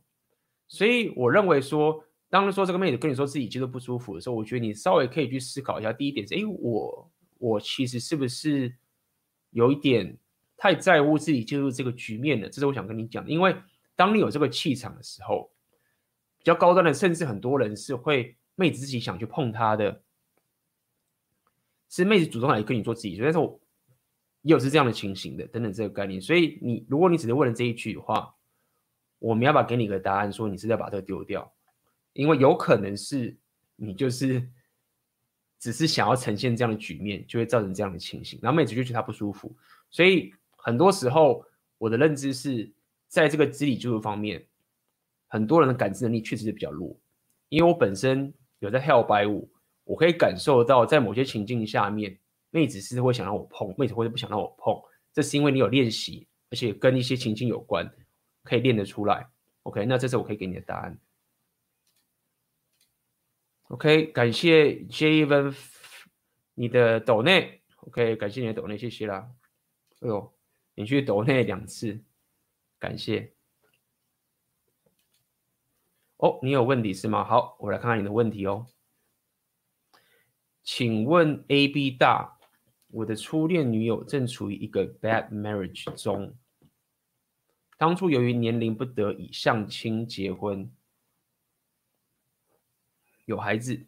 后来我们重新相逢，我表示过对他仍有感情，他表示没有再结婚的打算。是随后他在社交网络抛出一些哭的相片，我暗示这辈子怕是爱不了了。然后又抛出流着泪的婚纱照，文案 The Ending。我觉得他是在故意向我暗示什么？呃，那么如果他结束了 bad marriage，我要接盘吗？对我的建议，谢谢。嗯，我觉得不要，哎，就是不要接盘。为什么你要接这个妹子的盘呢？为什么呢？就是我看起来，我看起来你在讲这些这个情形，就是因为她是你的初恋女友的关系吗？就是为什么你想要跟她结婚呢？这是什么样的原因？要了解这这个情形，因为你这个东西也不是什么接盘，我听起来是你想要跟他有长期关系等等的，所以我可以给你的建议是我我不认为你应该要，如果你要你人生为目标的话，我不觉得你应该把你现在的专注、你的长期关，你不应该把它当做是你长期关系专注的对象。他有小孩了吗？通常单亲妈妈的话，我是不太建议这件事情，因为你你这样会让自己深陷一个很麻烦的局面。你要了解这件事情，你现在完全去无视于各种现实面的情形。他结婚，然后他抛的这些文案出来等等这些东西，其实我对我来说，这些都是一个蛮大的 red flag。就是一个妹子，如果她刻意的去这样子贴这个东西，然后再得到这些情形的话。我认为对我来说，以我来讲话，这反而是不好的讯号。就是你要了解，把这些东西贴出来，去弄这东西，然后说哦，我怕是这辈子爱不了等等这件事情，其实都不是一个长期关系，你一个一个一个安全的信号，这不是一个安全的信号，对不对？所以我认为，就算你想想要跟他交往或者上床什么什么的话，我建议你先不要。太过于把他当成是长期关系的一个这个对象，OK。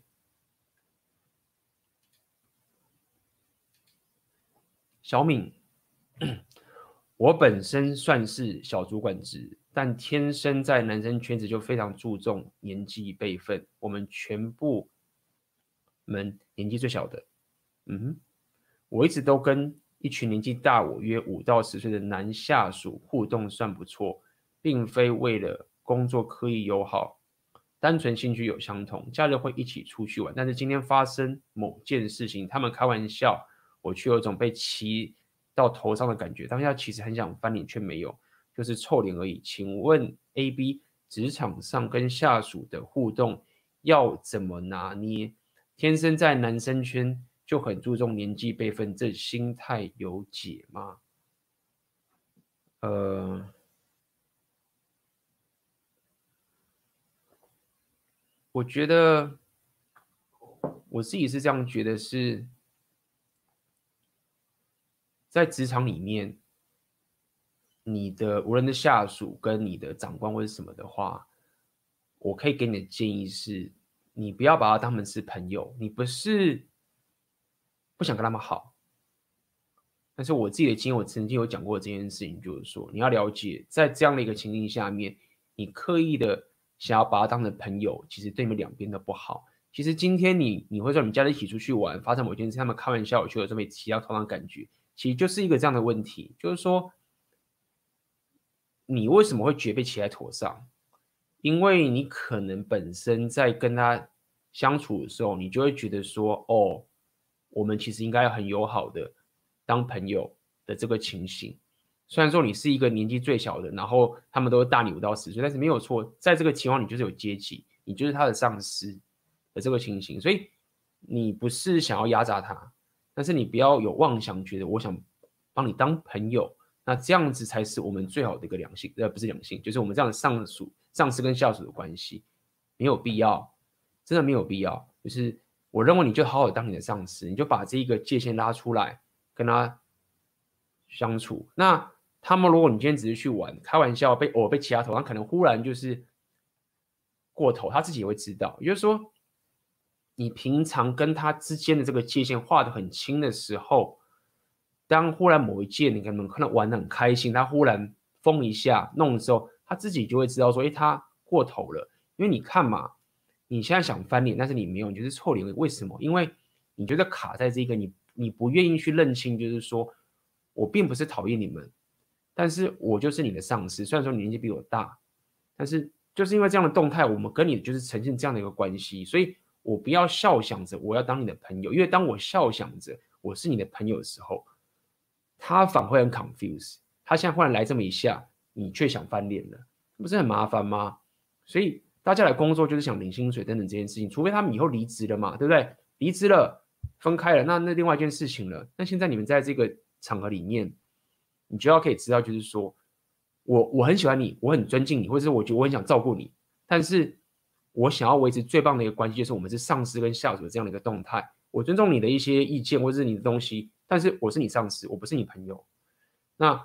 这个是我想要再跟你讲，就算你这些年纪是比你大的，你还是必须要把这一个你是他上司这个格局拉出来。这不是在再说一次，这不是在说哦，我要炫耀我的职位，不是，你在帮彼此在这个公司的这个体制里面，让大家可以更顺利的往前去运作。因为你们在公司的时候，你们的任务就是帮公司做事，你们的任务不是来这边去交朋友的。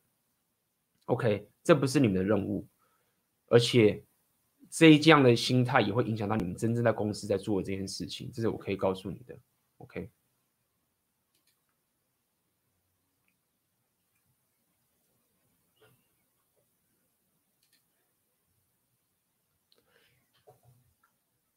AB 之前不是讲过，妹子在吸引失败后敲你，可能是在找贝塔定下来吗？他再来的话，其实我可以不理他，转其他盘子。呃，我不知道你这个在问我问题呢，还是在讲什么？OK，如果你在问我的问题的话，可能你要再问清楚一点哦。来，下一个问题，请问 AB，如果女生说对感情没信心，觉得别人一定会离开她，所以主动分手，这种说法能信吗？那你要看她的行为。OK，所以应该是说，呃，不要讲信不信，你你要信什么东西？就你要了解一件事情，就是说，妹子是本能、情绪，然后在逻辑的动物，它顺序是这样跑出来的。我们都有这样的一个顺序出来，我们都会先有个本能出现，对不对？Instinct。男人的话呢，我们会先跑到理性，我们会先想要理性去解决现在眼前的问题，这是生物的机制，最后情绪才出现。妹子的优先顺序不太一样，他们是本能，可以 Instinct。这时候先走到他们的情绪，然后最后再 rational，最后再理性才跑出来，逻辑才跑出来。所以你要想的意思说，你要你要信什么东西？你要信这个情绪吗？觉得那个情绪可以信啊。他可能现在觉得他没信心，觉得会离开，这是个情绪上的东西。就是你信了又如何的不信？你可以信他的这份感受，但是你是你你的你们之间的关系，你们之间的动态是靠着这个感感受这个情绪去。主导的吗？没有啊！你如果靠着情绪来主导你你之间的关系的话，那你根本没有办法掌控这段关系啊！那是一会一片混乱的。所以你这个问题的你的问的这个初衷就有点问题了。你的问题就好像是说，如果我可以信他的话，那我就离开。那那你那你这辈子很痛苦哦，因为妹子她的表达的方法是本能、情绪在逻辑，那你永远都是去按照他的情绪。来去决定说，哦，他其实不想跟我在一起，那你会很爆炸，你会很痛苦。OK，所以重点来了，就是你要了解妹子她其实是本能、情绪、逻辑的这个顺序。那你要看的是她的行为，说她现在讲这个意思，她的行为是怎么样，你才要去办法去做这个判断，而不是说哦，她讲了这个东西，然后你说我该不该信？信的话我就怎么样，不信的话我就怎么样，不是这样去思索这个问题的。请问 A、B 当一般的上班族是否就无法练到商人属性？呃，其实是可以的。呃，我常来讲的就是说，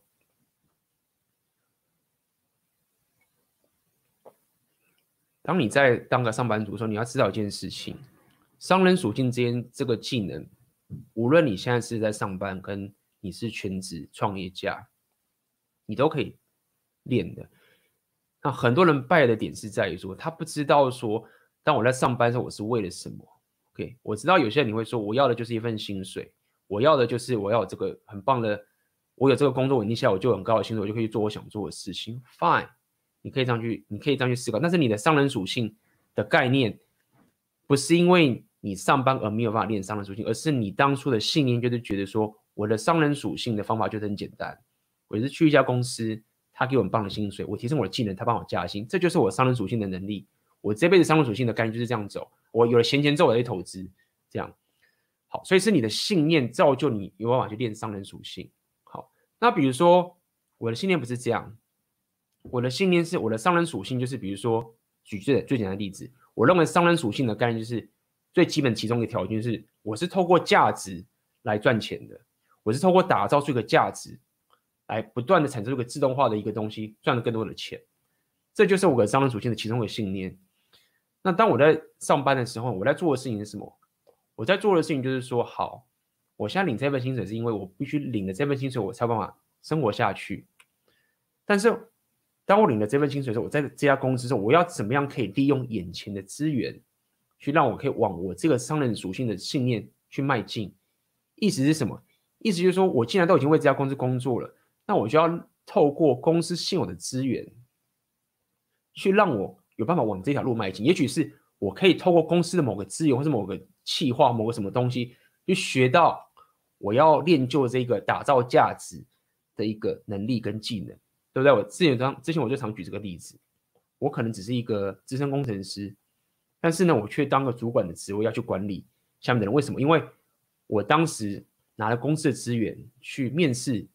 其他人，我们挂的可能就只是一个资深工程师的 title，对不对？但是我不 care，我 care 的是，如果我现在不在不在这家公司，我没法面试别人，我没有这个机会，我根本没有这个资源。诶，现在我在这公司里面了，尽管我做的是一个超乎我职位的工作，但是我就在拿公司的这个资源去练就我的商人属性。所以我想告诉你一点，就是在于说。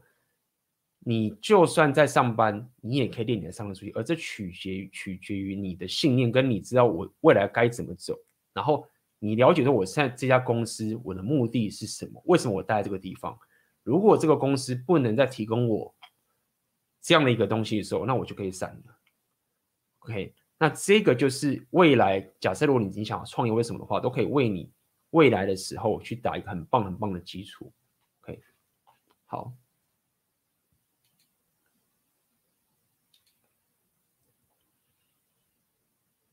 请问结婚后主导关系到底是什么意思呢？平时在日常生活中如何主导？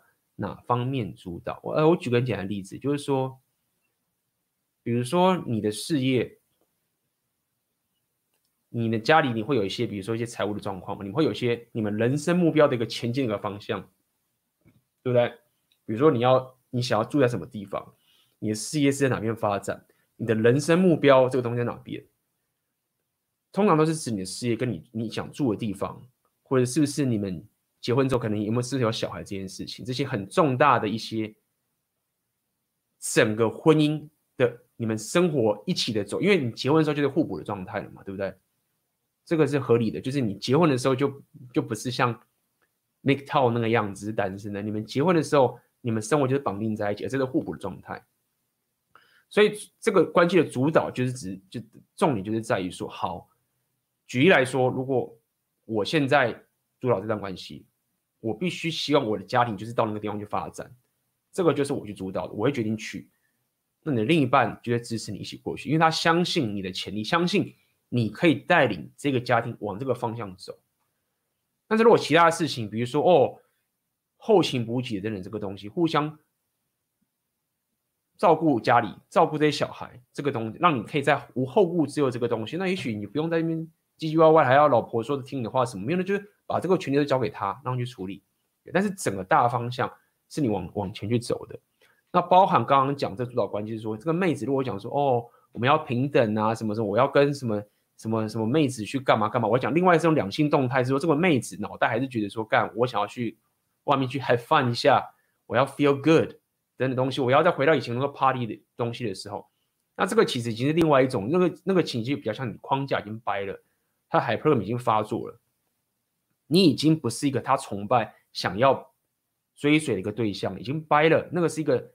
两性动态的主导的一个的一个拜拜，OK，那是另外一件事情。但是一般来讲，我们在讲主导关系的时候，我们讲的是刚刚这个情形，这个婚姻该怎么走的大方向是由你去主导的，OK，而不是说哦，那你你帮你决定，那你要去哪边哦，我们工作什么啊？你那边是也可以，就是啊，那我你要去，我跟着你一起过去。就是说，很多人你就会觉得说，哦，如果我尊重老婆，如果我牺牲我自己的事业。然后老婆她如果要想要到那地方去工作，那我为了她，对不对？我为了她，所以我跟她一起过去，你就觉得我很厉害，对不对？我很 OK。然后我希望我老婆可以有自己的事业，所以我跟着她的事业一起去走，让她可以去做她想要做的事业。你会觉得说，哇，我这么棒的去，我这么厉害的帮他去成就他想做的事业，是很棒的事情，没有，就是会败。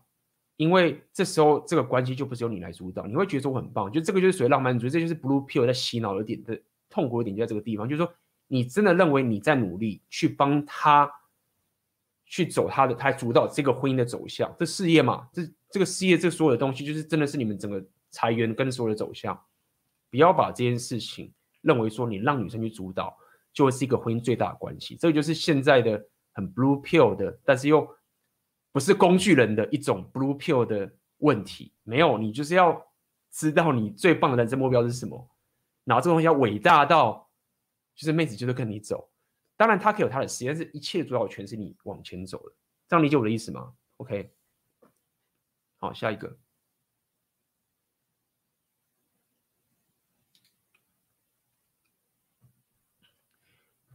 有机会和一些普妹等级的女生是蛮容易上手。坦白说，没想交往，但会想上床，可是我却没办法克服心中会耽误女生，或者自己像是渣男的行为。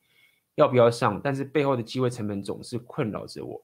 请问 A、B 要如何克服 get 妹子的罪恶感？OK，第一点就是说，你要先了解，你要先想想什么叫渣男，这是第一件事情。什么叫做渣男？这个我们之前已经聊了很多了。我们之前有讲过，就是说为什么我们我后来会讲，就是说渣男这个名词已经变成是一个现代两性中的很多人是在对男生羞辱词的一种说辞而已。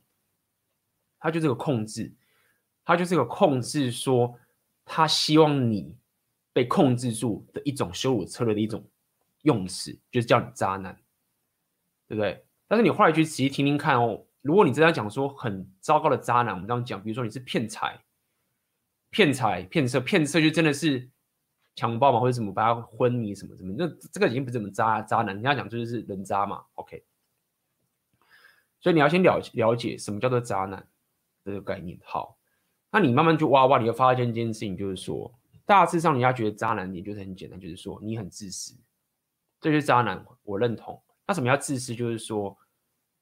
你跟这妹子打炮，你跟她讲清楚说，哦，我们要跟你长期关系。那你跟她打炮，因为你很有心意，她跟你打炮了。然后这妹子可能跟你打完炮之后，上床完之后，她觉得说，我好像跟你，你想我想当你男朋友。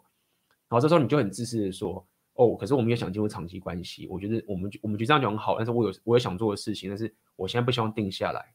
诶，这就是渣男。很多人说这就是渣男。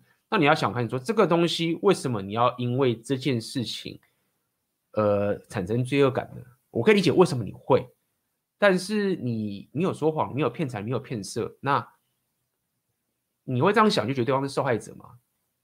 你就是觉得说，如果我今天跟他上床的话，我就耽误他了。那你就是把他当受害者啊？那你意思就是说，一个女生跟你上床，她就是被强暴，或者是一个女生跟你上床，你就得跟她结婚？你知道，当你现在以后遇到很多妹子，很多男生就这样抱了，跟妹子上床的时候就以为你是得他是男朋友，就反而把女生给吓跑了。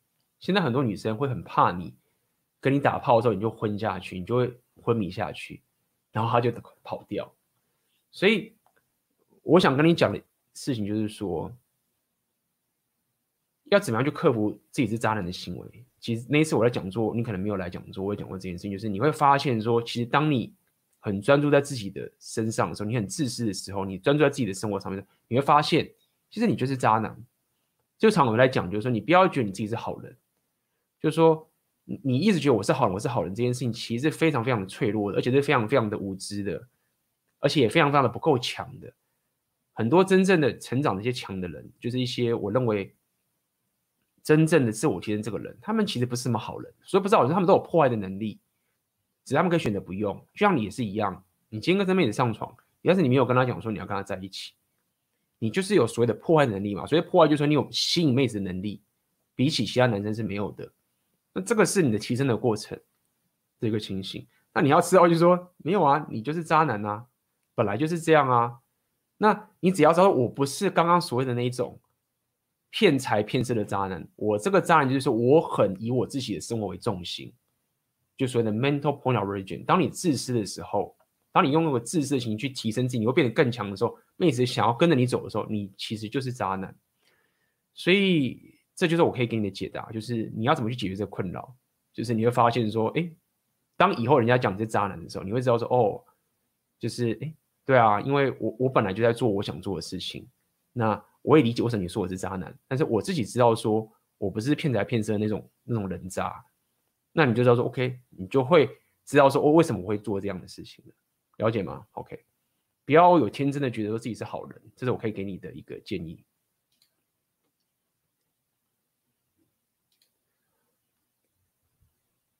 想问 AB。我的观察，高价值的妹子是不是选择配偶的时候直接尊重 hypergamy，一开始就会直接略过贝塔，宁缺毋滥的感觉。相对的，低价值妹子会先选择贝塔，但是在关系中如果遇到阿尔法，会直接劈腿，不在意自己的名声臭掉。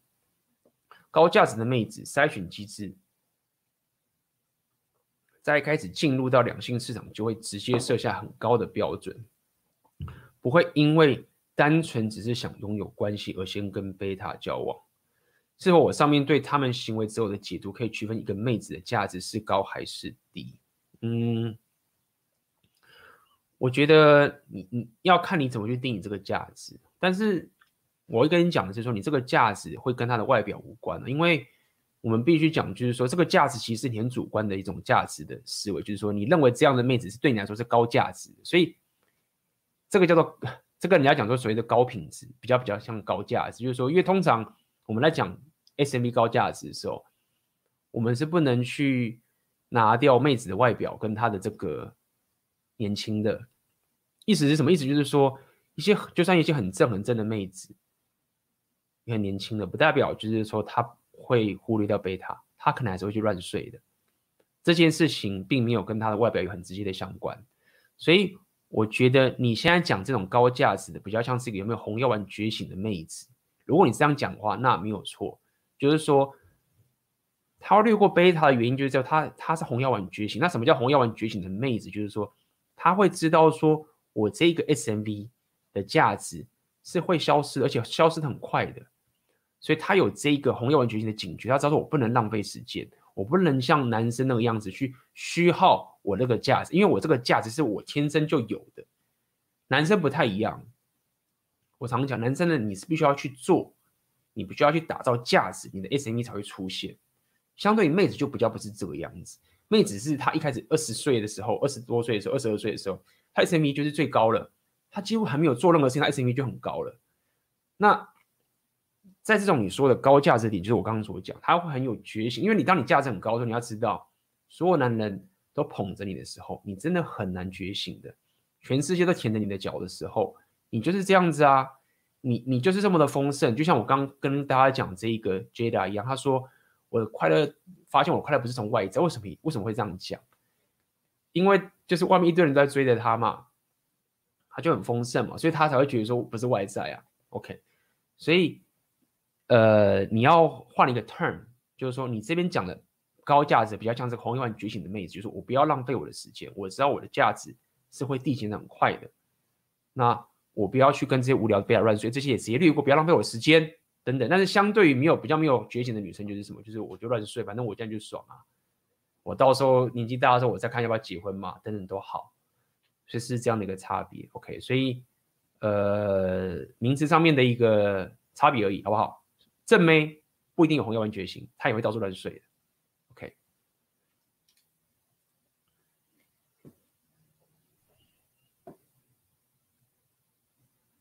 感谢医生忘你的懂内，感谢 AB 提供好素材。今天使用接来的案例说明很棒，有很多人性的刻画。值得思考，感谢你的抖内，谢谢谢谢。哎呦，那么我们再看看有没有人其他的问题。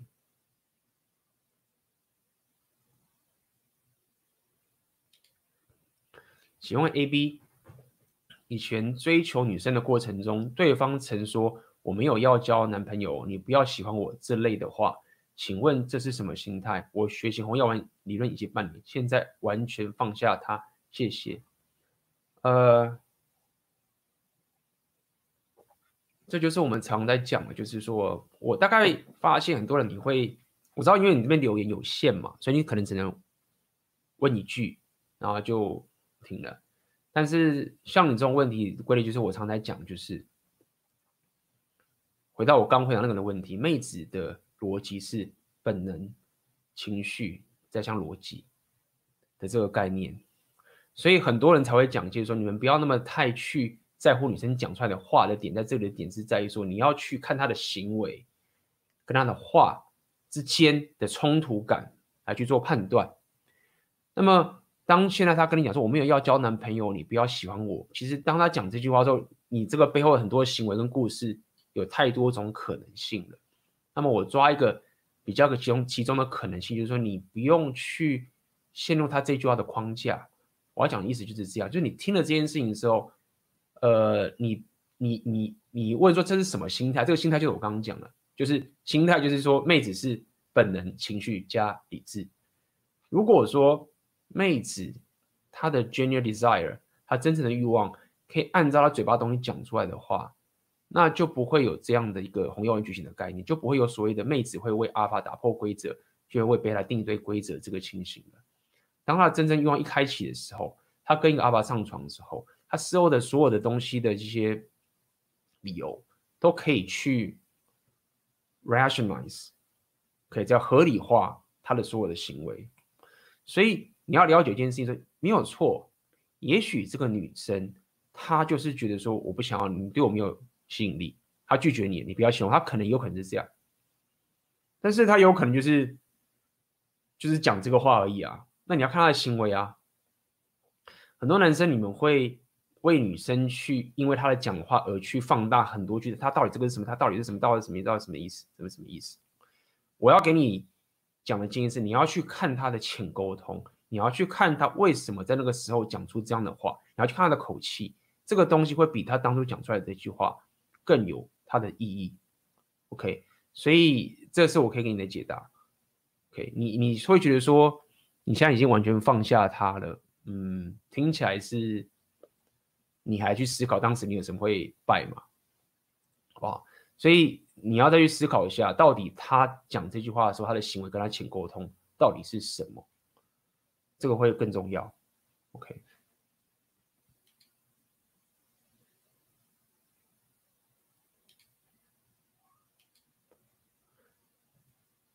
A B 之前你说跟妹子约了出约了出来一次，再约的话，她拒绝你两三次就放掉。放掉之后，如果妹子再敲你，可能是找贝塔定下来。在这种情况，应该跟她互动吗？谢谢，可以啊，要看你的目的嘛。就是说你要了解，就是说你又没有要跟她定下来，对不对？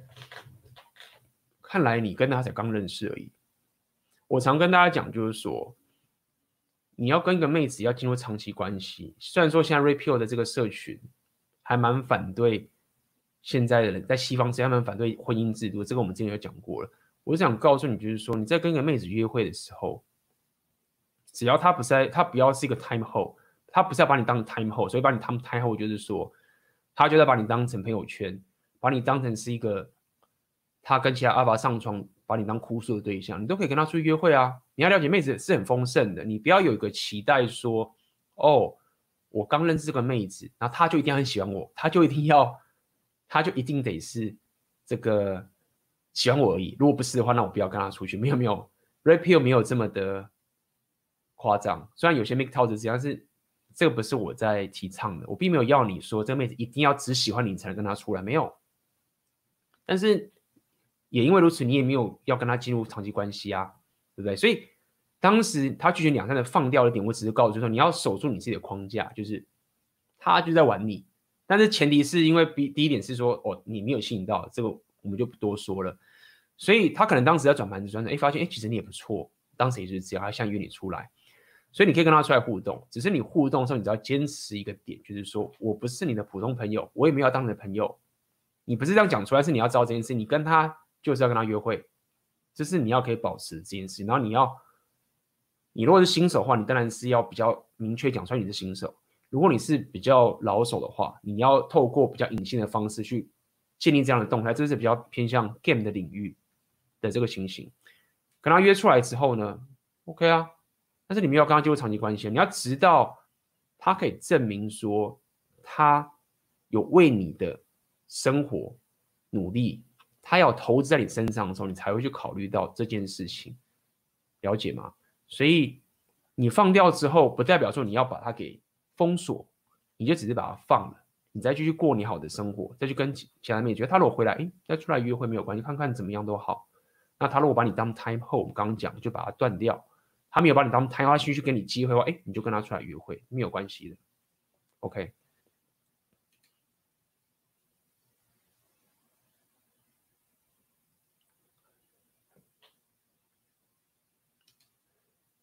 请问 A、B 红药丸的两性形态是不是不适合谈办公室恋情？一旦转盘子让对方知道，或者框架太强，劝退对方都可能让流言蜚语出现。这样在这个职场会不会很难混下去？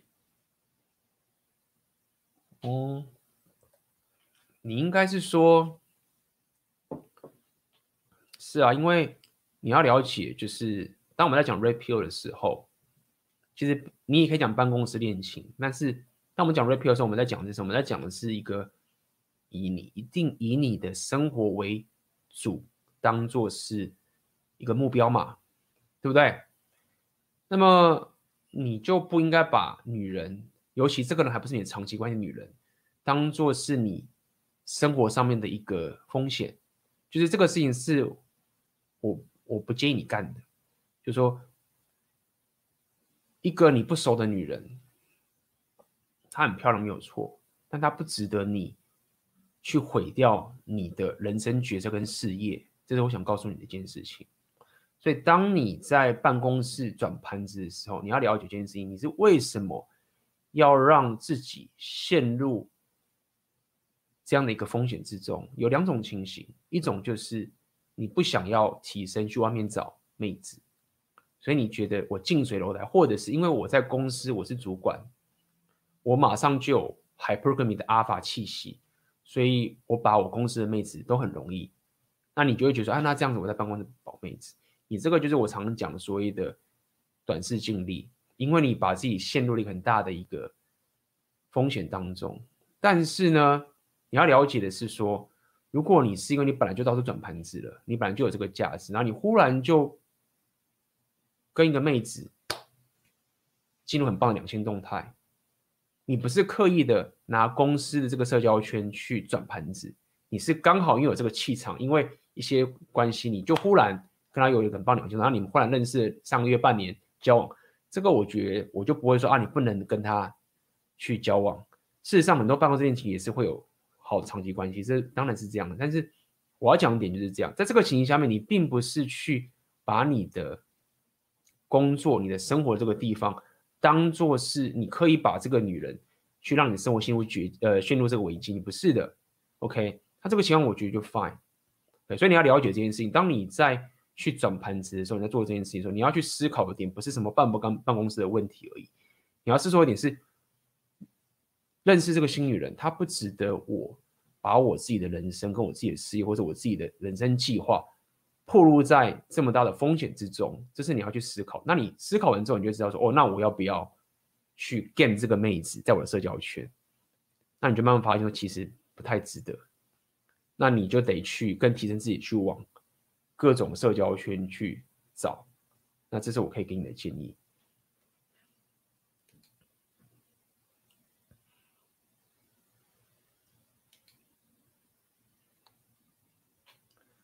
A B，如果跟妹子约会时，男友跑来乱撸小，妹子不想分，妹子也直接跟他硬碰，一直说我就是要分。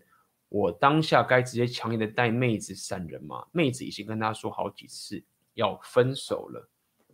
呃，你要先记得一件，你要先知道一件事情是，应该这么讲是，如果你现在跟这个妹子刚认识的话，你现在跟这个妹子是刚认识，刚跟她约会而已的话，你不要淌这个浑水。就是说，我说你不要淌这个浑水，意思是说你不要为这个妹子出头。去把她男朋友弄弄掉，不行。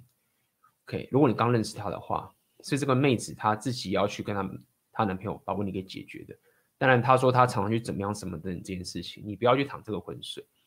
但是如果说现在是你已经跟她开始约会了，你们已经进入某种关系，然后这妹子希望你去帮她把这妹子弄跑，那这是另外一件事情。OK，所以我不认为你要。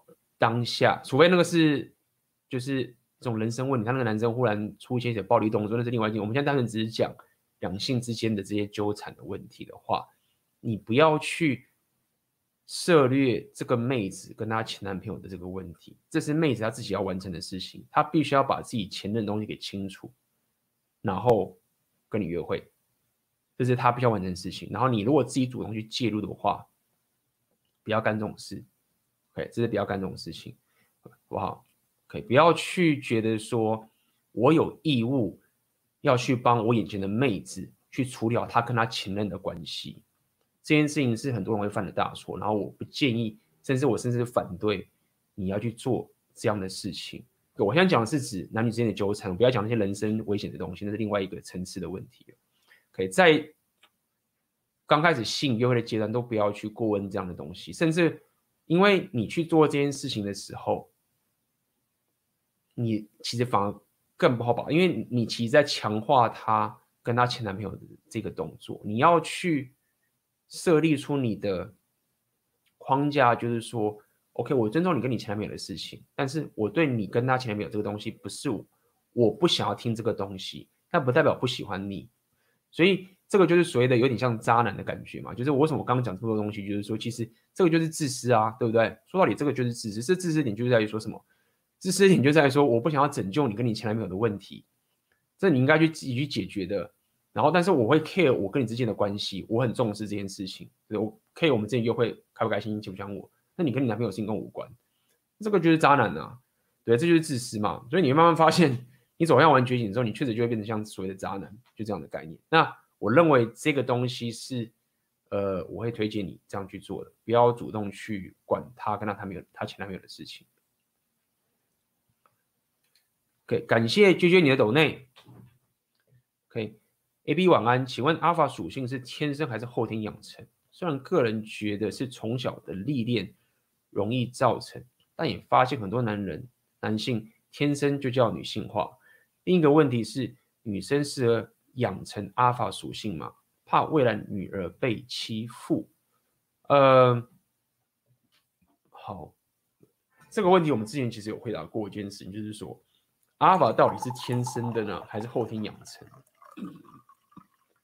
然后呢，其实当时我们给出的答案就是说，两个都有。然后麻烦的点是在于说。有些人他天生有阿法属性，这个人啊，他的那种阿法气息是，你应该是后天学不来的。OK，因为这件事情应该这么去去思索，就是说，阿法他他我们常讲阿法是一种 mindset，它可以让一个人是在监狱里面，他是一个阿法，或者某个人他是总统，他也是阿法，某个人他是一个格斗家，他也是个阿法，他可以存在在各种不同的归类里面，跟年纪里面，阿法有很多人他的年纪甚至很小的，也有的这个概念，所以阿法确实这样的一个。一个领袖，或者是一个他拥有这个女性资源这个气息，他是可以天生就有的。然后这个天生的有的，很多人是他后天他也学不来的，这是这个是事实。然而，很多很多人他们还是可以透过修炼的方式往阿法这条路去迈进，他也可以在后天去养成。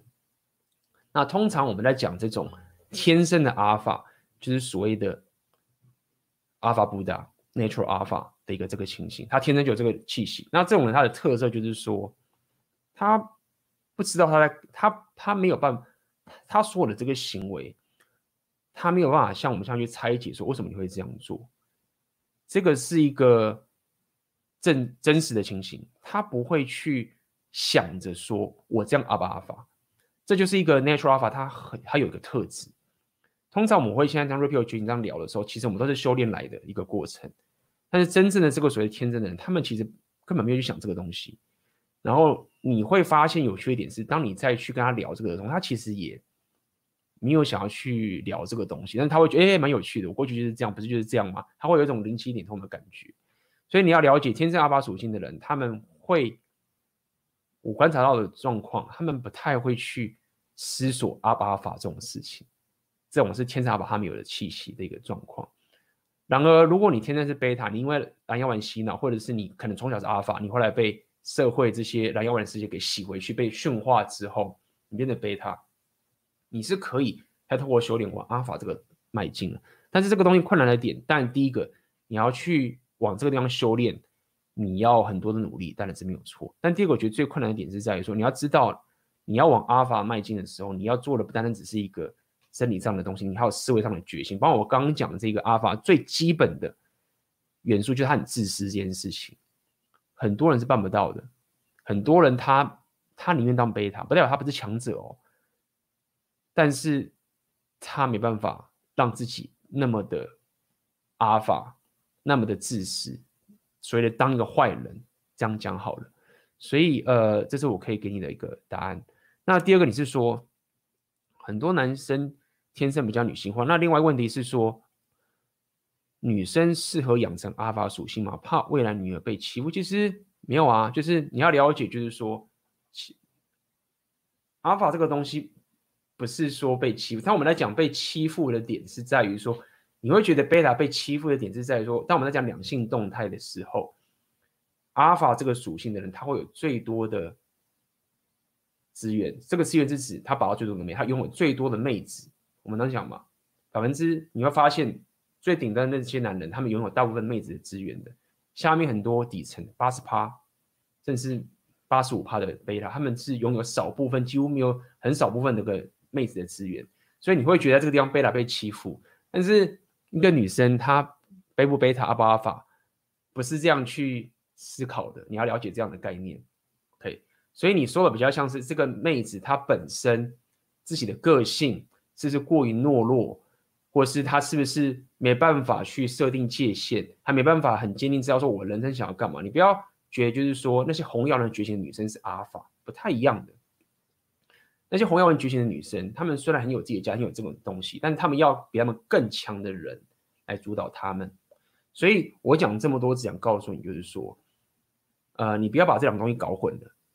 在我们来讲两性动态的阿尔法的时候，它其实这个阿尔法这个是很两性动态的东西，它不单单只是讲，就是说我们自我提升，说哦，我要可以守自己的界限，因为很多贝塔他们有很棒的这个事业，很棒的创业家，都是很棒的贝塔，他们也会守这个界限的，但是这不代表说他们是阿法，所以当我们来讲阿法跟贝塔的时候，你要了解，它其实带有两性动态的层面，而不单单只是讲一个所谓的做人处事的道理而已。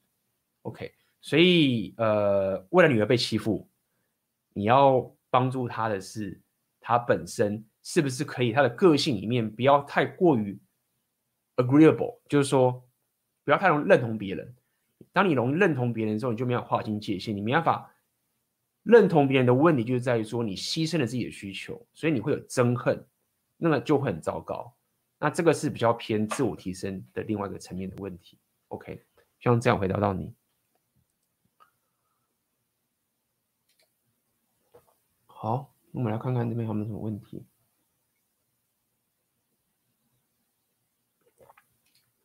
A B，如果跟妹子约会时，哦，这个刚刚已经讲过了。来哦，A B，我现在在自学补教英文，小学程度，现在的目标是把多一考到五百五十分。现在最大的短板是单字太少，这样还需要特别找线上资源吗？呃，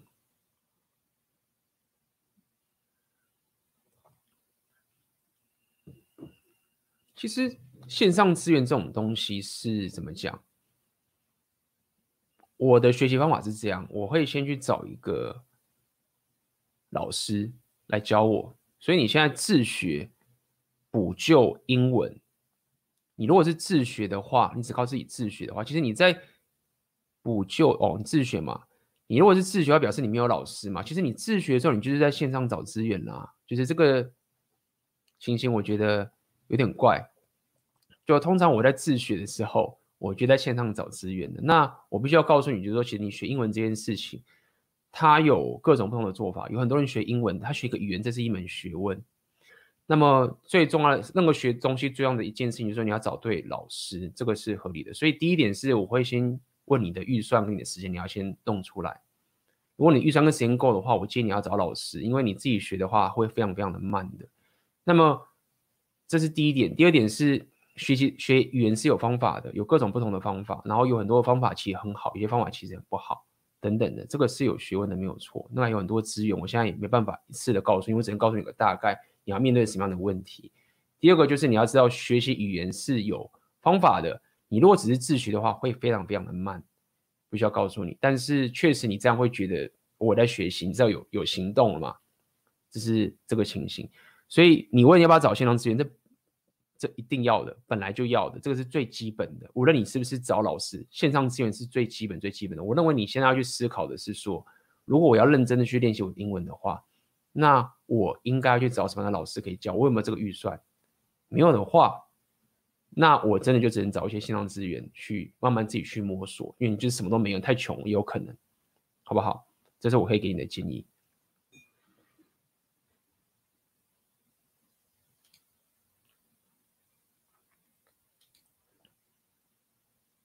来，想问一下，为何当我生气了一句话都不说时，妹子反而会主动过来？还有，想请问，所谓黑药丸是什么？嗯，你你这一句话，因为这一句话嘛，所以有各种无限的可能。不过我可以跟你聊一下，就是说，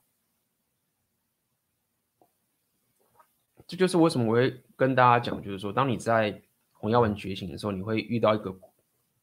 很很反直觉的情形是，就是说，也就是说，为什么 beta game 这个东西它，我们在讲 beta game，就是说你要当一个很容易认同妹子的，完全就是按照女生她说的方法去做的这样的一个 beta 策略，为什么它是一个很烂的策略的原因，就是在这个地方，就是很多人会认为，就是说，如果妹子她不认同我的话，那我完全没机会了，没有啊。不是这样的，因为如果你完全听他的话，那你其实很容易让他鄙视你嘛。所以，与其要妹子喜欢你，你其实应该让妹子尊敬你的。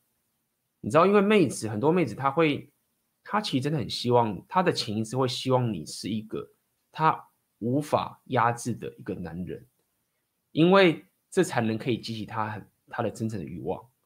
你如果是一个只能听他说话、听他的话的人啊。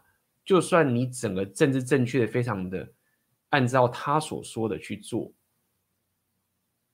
很多男生就会败在这个地方。最后女生就会说：“我不知道什么对你没有感觉，或是缘分没了。”这个情形，所以我只想告诉你，就是说，听妹子的话，它不是一个最棒的两性动态的一个策略。这件事情，因为它很难让这个妹子对你有尊敬。他很难让妹子对你有深不可测的一个两性动态。好，所以当你假设知道这件事情之后，你就知道说，为什么当你生气一句话都不说，妹子反而会主动过来，这可能就是原因啊，就是这样啊。这我要讲这么多点，就是告诉你，我并不是说你，我相信大家不是白痴，你不是忽然没事跟妹子生气，然后他就过来，没有，我只是告诉你，在两性动态里面，让妹子认同你这件事情，并不是两性动态里面最重要的一件事情。那当你了解这一点的时候，你就知道说，为什么你生气一句话都不说，妹子总会贴过来。第一点可能是你有价值，第二是你有气场，第三个是各种不同的可能。总之，他就是觉得，哎，你现在是对他来说是有价值，虽然他不认同你哦。那这是一般人他们很难去，一般人很难去接受，因为他觉得看怎么可能？所以我们常常在讲嘛，就是说为什么会跟大家讲，就是说很多政治正确的人。他们可能都没有结果，因为他们没有遇到这个事实嘛。因为当你遇到这样的事实的时候，你发现说：“哎，我干为什么我我明明做我自己的事情，时候妹子就会贴过来的时候，因为你看到这个事实的时候，你就不会因为下次一个妹子不认同你的时候，你就会觉得很担心，因为已经看到一个现实在里面的，那你就可以比一般人不会像那么本能式的反应，就是呃，干妹子不认同我，好怕，那气场一秒就没了，好不好？所以，所以结论就是这样子。不要觉得要妹子认同你才是最棒的策略，它并不是。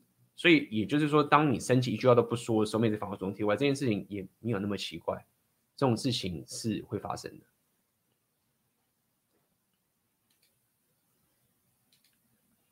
想问 AB 大，男人 SMV 最高峰是三十八到四十岁左右，但这个年纪男生精子的品质也相对下降许多，这样感觉蛮不公平的。男生在年轻二十岁出头是比同年纪女生 SMV 低很多，但精子品质却比较高，比较能生下健康的小孩。这点请问 AB 大怎么看？需要先冷冻精子吗？呃，这要要去看你要怎么去，你要怎么去，因为说到底是这样，因为你要了解，没有错你。呃，先医学上面我不确定，男生你到三十八岁到四十岁，你精子会下降到什么地步？但是我想告诉你说，这是其实是一种相对的意意思。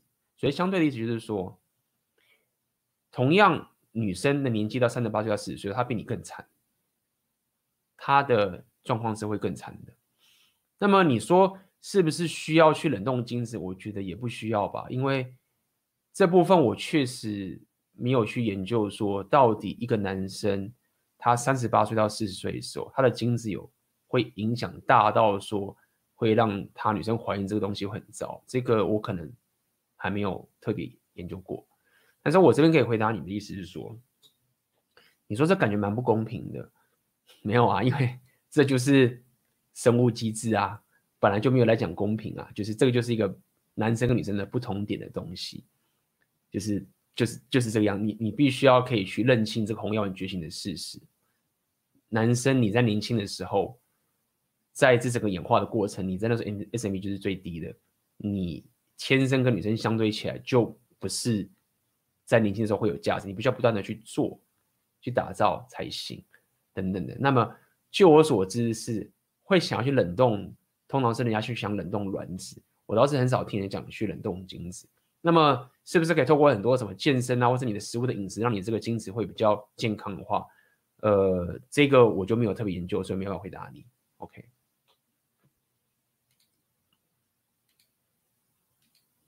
请问 AB 两个 Alpha 是否不共载天？两个 Alpha 都想掌握互动框架，Alpha 除了把妹领导男人，要怎么交 Alpha 朋友？嗯。这个很多人常来问，有两种解法。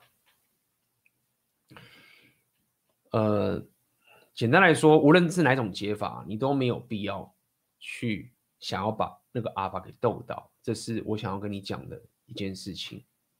也就是说，你如果到了一个新的场合，或者到过一个地方，呃，你你不要想要说我一定要把这个阿法逗到之后，我就可以拥有很棒的女性资源。虽然说这个古早时代人家战争的时候是这样去解决，但是并不用这个样子的。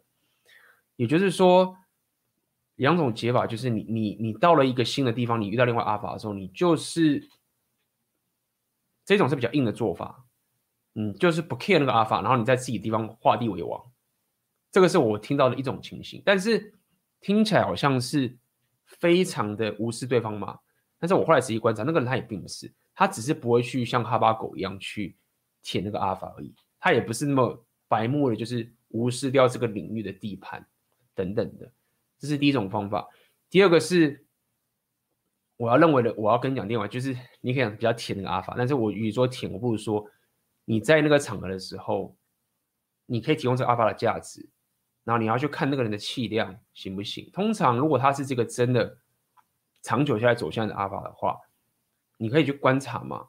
通常如果你提供他价值给他，你看他的回馈的时候，他是一个容易嫉妒的人，或者他是想把你逗倒的人，你可以观察得出来的。我的方法其实就是这样：带个新的场的时候，我先看看，如果说这个他是个阿法，那我会提供价值给他，看他的反应来做判断。因为在这个情形下面，你跟着阿法做朋友啊，你的。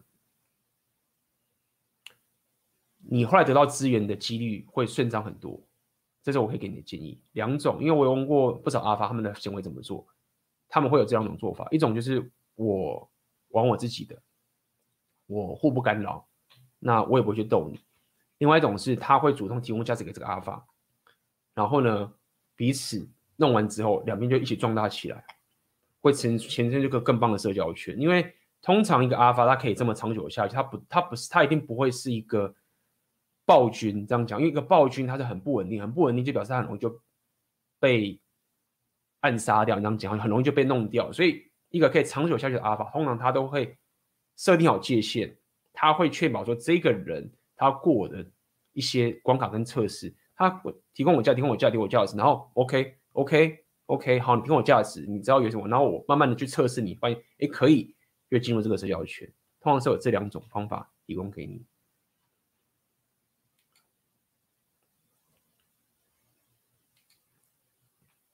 请问 AB，如果感觉关系到了一个位置就不能推进，比如可以打炮，但我想进入正式关系，他就不愿意，这有解吗？原因是 SMV 吗？呃，这个解决是说你不要主动跟他提你要进入正式的关系，就是这样。那为什么要你这样做的点就是，或者说为什么他不愿意？就是。就是我们常常讲，就是他知道你是没有选择的，他知道说他没有追着你跑，你没有满足他 hypergamy 的满足的欲望，因为你没有选择。就是我常跟你这样讲，就是说最好的两性动态，最佳两性动态应该是你有极大的选择，这个妹子跟你证明说你。他值得你为了他牺牲掉你的选择，所以在你还没有达到你有选择的这一种能力跟情境的时候，我先讲是比较理想的状况。你如果没有达到这个你有选择理想情境的时候，你想要跟他进入长期关系，其实都不是一个最理想的一个状态。但是但是大部分人都不是这样的状态，没有办法，因为贝塔是大部分，贝塔是占八十趴到八十五 percent 的一个比例。阿法是极少数的，所以解就是我跟你这样说的，你的解不是想要把这个女生定下，因为你这样就是走反方向，因为你的目标是要让自己先有选择。可以，你的目标是让自己先有选择，你有选择之后，你后面再去决定要不要跟这个人定下来，你就不有遇到这个困难。所以你的努力方向要去变，原因是 SMV 吗？你可以说是，但是也有原因是卡在你自己的信念的问题。好，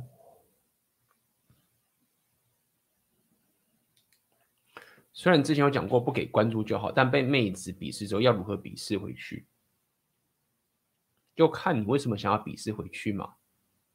为什么你的人生要去花在一个个这样的事情上面呢？就是你要了解，你的时间是非常非常宝贵的，不是说一个妹子如果鄙视我，不是说我不讨厌她，不是说我觉得她不鸡巴。是我的时间太宝贵了，所以尽管他很鸡巴，我很讨厌他，但是他已经让我讨厌了。如果他还让我浪费我的时间的话，那我真是白痴。所以你要先问自己一个问题，就是说，为什么我要笔试回去？对你的 SMV 有帮助吗？就是说，对啊，你现在把它笔试回去的话，难道你把它笔试回去的时候，你的生活就会变得更好，然后你就把它更真的妹子，你会另外一个更高 SMV 的妹子会因为说，哦，你好厉害哦，那妹子鄙视你把鄙视回去，你这个很 man。没有啊，你最棒的鄙视就是什么？就是你把它比的比他更好的妹子啊，就是你根本就无视她的存在，这个就是最好的鄙视。所以你如果讲说你要如何鄙视回去的话，就很简单，就是就把它当空气了，就是。完全不知道他的存在，然后往前走，这就是最棒的笔试，而不是还浪费你的时间在这个妹子身上。而这样的气场，我认为是比较好的，就是我没有要你很圣人般的说：“哦，我要原谅他。”没有，就是未来的妹子看到你说：“哦，那个人当时这样鄙视你，就你完全不受，完全行为上不受影响的。”继续往前走的时候，我认为那个吸引力会是更强的，对不对？那如果你现在还继续跟他比试来比试回去，你就跟他打烂仗嘛？何必呢？这个值得你打吗？浪费你的时间干嘛？对不对？所以，就是我刚刚跟你讲的解答。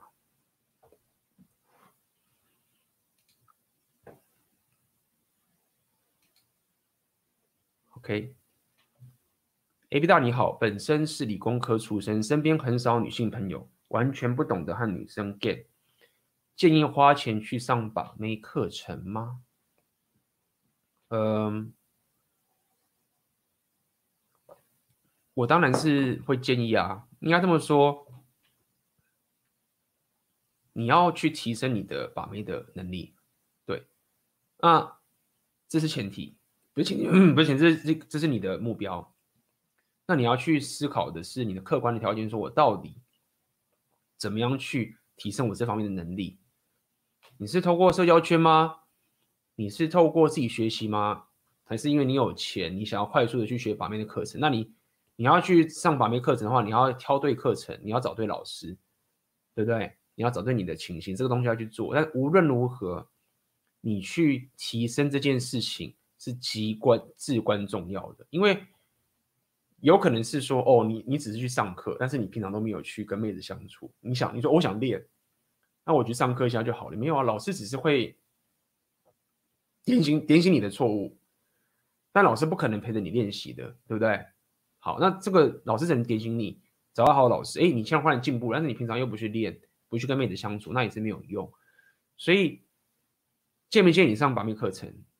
如果说客观条件对你来说是最有帮助，我会完全建议要找人去教你，这是很有帮助。但是你要面对那个风险是，把妹课程毕竟还是很多的雷。这个确实是存在的，你遇到很多的雷的话，问题很大，对不对？那我本身目前我合作的，比如说奥克跟 AMG 这两个是 我跟他们相处起来，我觉得他们的课真的很有实力，因为我们一起弄起来的。奥克本身你很有实力，AMG 也本身很有实力，你可以去参考他们的频道，看看他们的情形是不是可以帮到你，去理解到这样的课程是对你有帮助。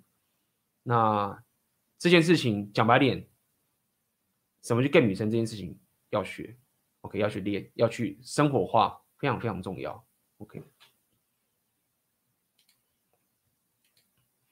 AB 的新产品什么时候上？能用 PayPal 买吗？呃，不行哦，因为台湾是不能用 PayPal，台湾人跟台湾人是不能用 PayPal 交易的。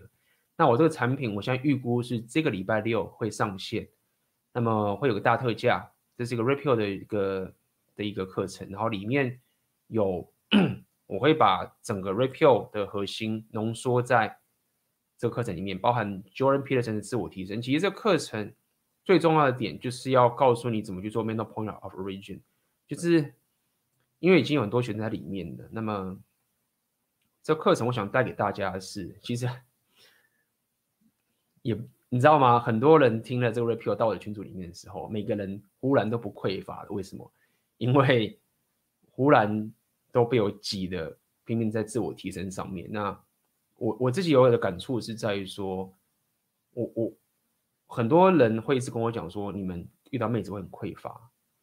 这件事情是我从一两三年前的时候就一直听到有人会跟我，而且我发现真的很多男生都有这个问题。那 我会这么的，我会这么的讶异的点是在于说，这个问题在我身上是很少很少发生的，很很少发生的。那也就是说，我的同理感比较不够。OK，不是说我不会有匮乏的心态，大家了解。我只想跟大家讲，就是说，因为我已经太习惯自我提升了，那么当然我也遇到一些妹子，然后我就很匮乏，这个情况都有，但是我的恢复率超级快，非常非常快。那么讲这么多，只跟大家讲，就是说，像你刚有人问说你要不要学把妹，把妹很棒，要去学，没有错。但是我的课程它有很大的特色的是，当你进我的课程的时候啊，你会匮乏感，你会掉得很快。群组里面可能现场人可能有人在，因为你都没有时间去理妹子，因为你光自我提升都提升到不行了。但是不代表说你不想把妹哦，只有你知道说你长远上的策略来看，你本身在提升自己上面的时候，你就会发现这件事情实在是太性感了。最近那个书店老书店老板就在我群里那边讲，说搞事业比搞妹子还要性感太多了。那么这句话是一个很有意思的一句话。就是我我必须要再强调一件事情，就是大家了解我会在推 PVP 推把妹这件事情，绝对不是要跟大家唱高调说你不要去 get 妹子，这个我每次都要一直强调，大家都已经听腻了。但是我也不得不承认跟大家讲说，我的课程目前很多学生的这些反馈，包括我自己都是这样，你会花更少时间在妹子身上，但是你的价值跟自我提升上面你会往上冲。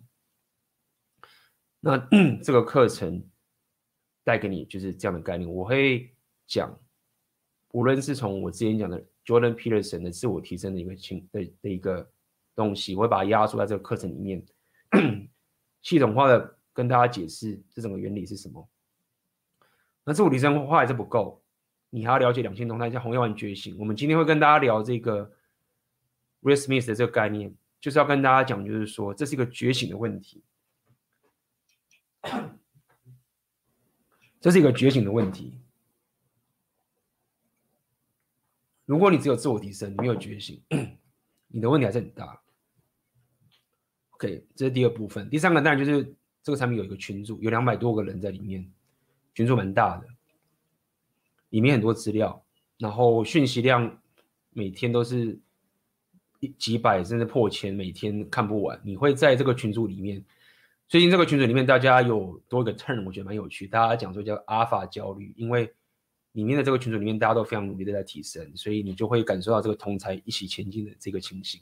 每个人都开始跟我抱怨说：“哇，我盘子现在越转越少了，这样子等等。”那包含这课程，我还有找了一个我自己很私密的一个 natural alpha 的一个人。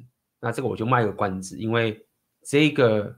东西是我这个产品非常非常棒的一个 bonus 给大家，因为我本身也自己在提升，那么我又认识各种不同的人，所以我就请了这个我自己私密中的一个 Natural Alpha 的人，在这课程 教给大家，等等的。那这个就是我这次要带给大家的这个产品，然后会让大家更专注在自己的提升的上面，在你得到红药丸觉醒之后，你该怎么去提升自己的人生，做自我提升。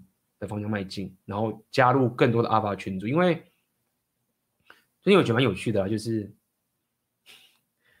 发现有一些人会开始问我，就是哪边可以开始有些妹子会来跑来问我说，我到底该去找哪些高价值的男人？就是我发现说靠北，我这边好像已经是阿法制造机一样，就是把一群男人都弄过来，然后就。拼命的让大家去阿法焦虑，开始去互相提升等等这件事情。那么这个是我还蛮喜欢的一个情境。那么这个产品就会在这个礼拜六推出来给大家。那么就请大家持续关注了。好的，那么很高兴今天我们的直播也差不多到这边为止了，好不好？那么如果你喜欢今天这个影片的话，请帮我点赞。订阅以及分享，然后明天我会到奥克的那个平台的 YouTube 频道跟 Facebook 直播，我们应该会聊的主题应该是跟创业相关的。然后，这个主题也是我非常呃喜欢的一个主题，因为呃这个跟你本身在执行自己的提升，包含你自己生活上面的一个走向，我认为这非常非常重要的。所以明天我会去奥克的那个频道去聊这个主题，那么大家可以去，应该是在八点钟的时候，就这样子，好吗？那么高兴今天的参与的直播，那么我们就下次见喽，拜拜啦。那么这就是我今天要带给你的《红药丸觉醒》Podcast 的内容。那么如果你对于这个《红药丸觉醒》呃有兴趣的话，最近我正在开了一个线上课程，这个课程叫做《红药丸觉醒纪元》。那么在这个课程里面，我有针对整个红药丸觉醒的这个非常深入的知识，以及的硬价值提升的六大属性，OK，以及包含所谓的阿尔法的现实观是怎么一回事，通通都在这个线上课程里面。如果你有兴趣的话，可以点下面的链接。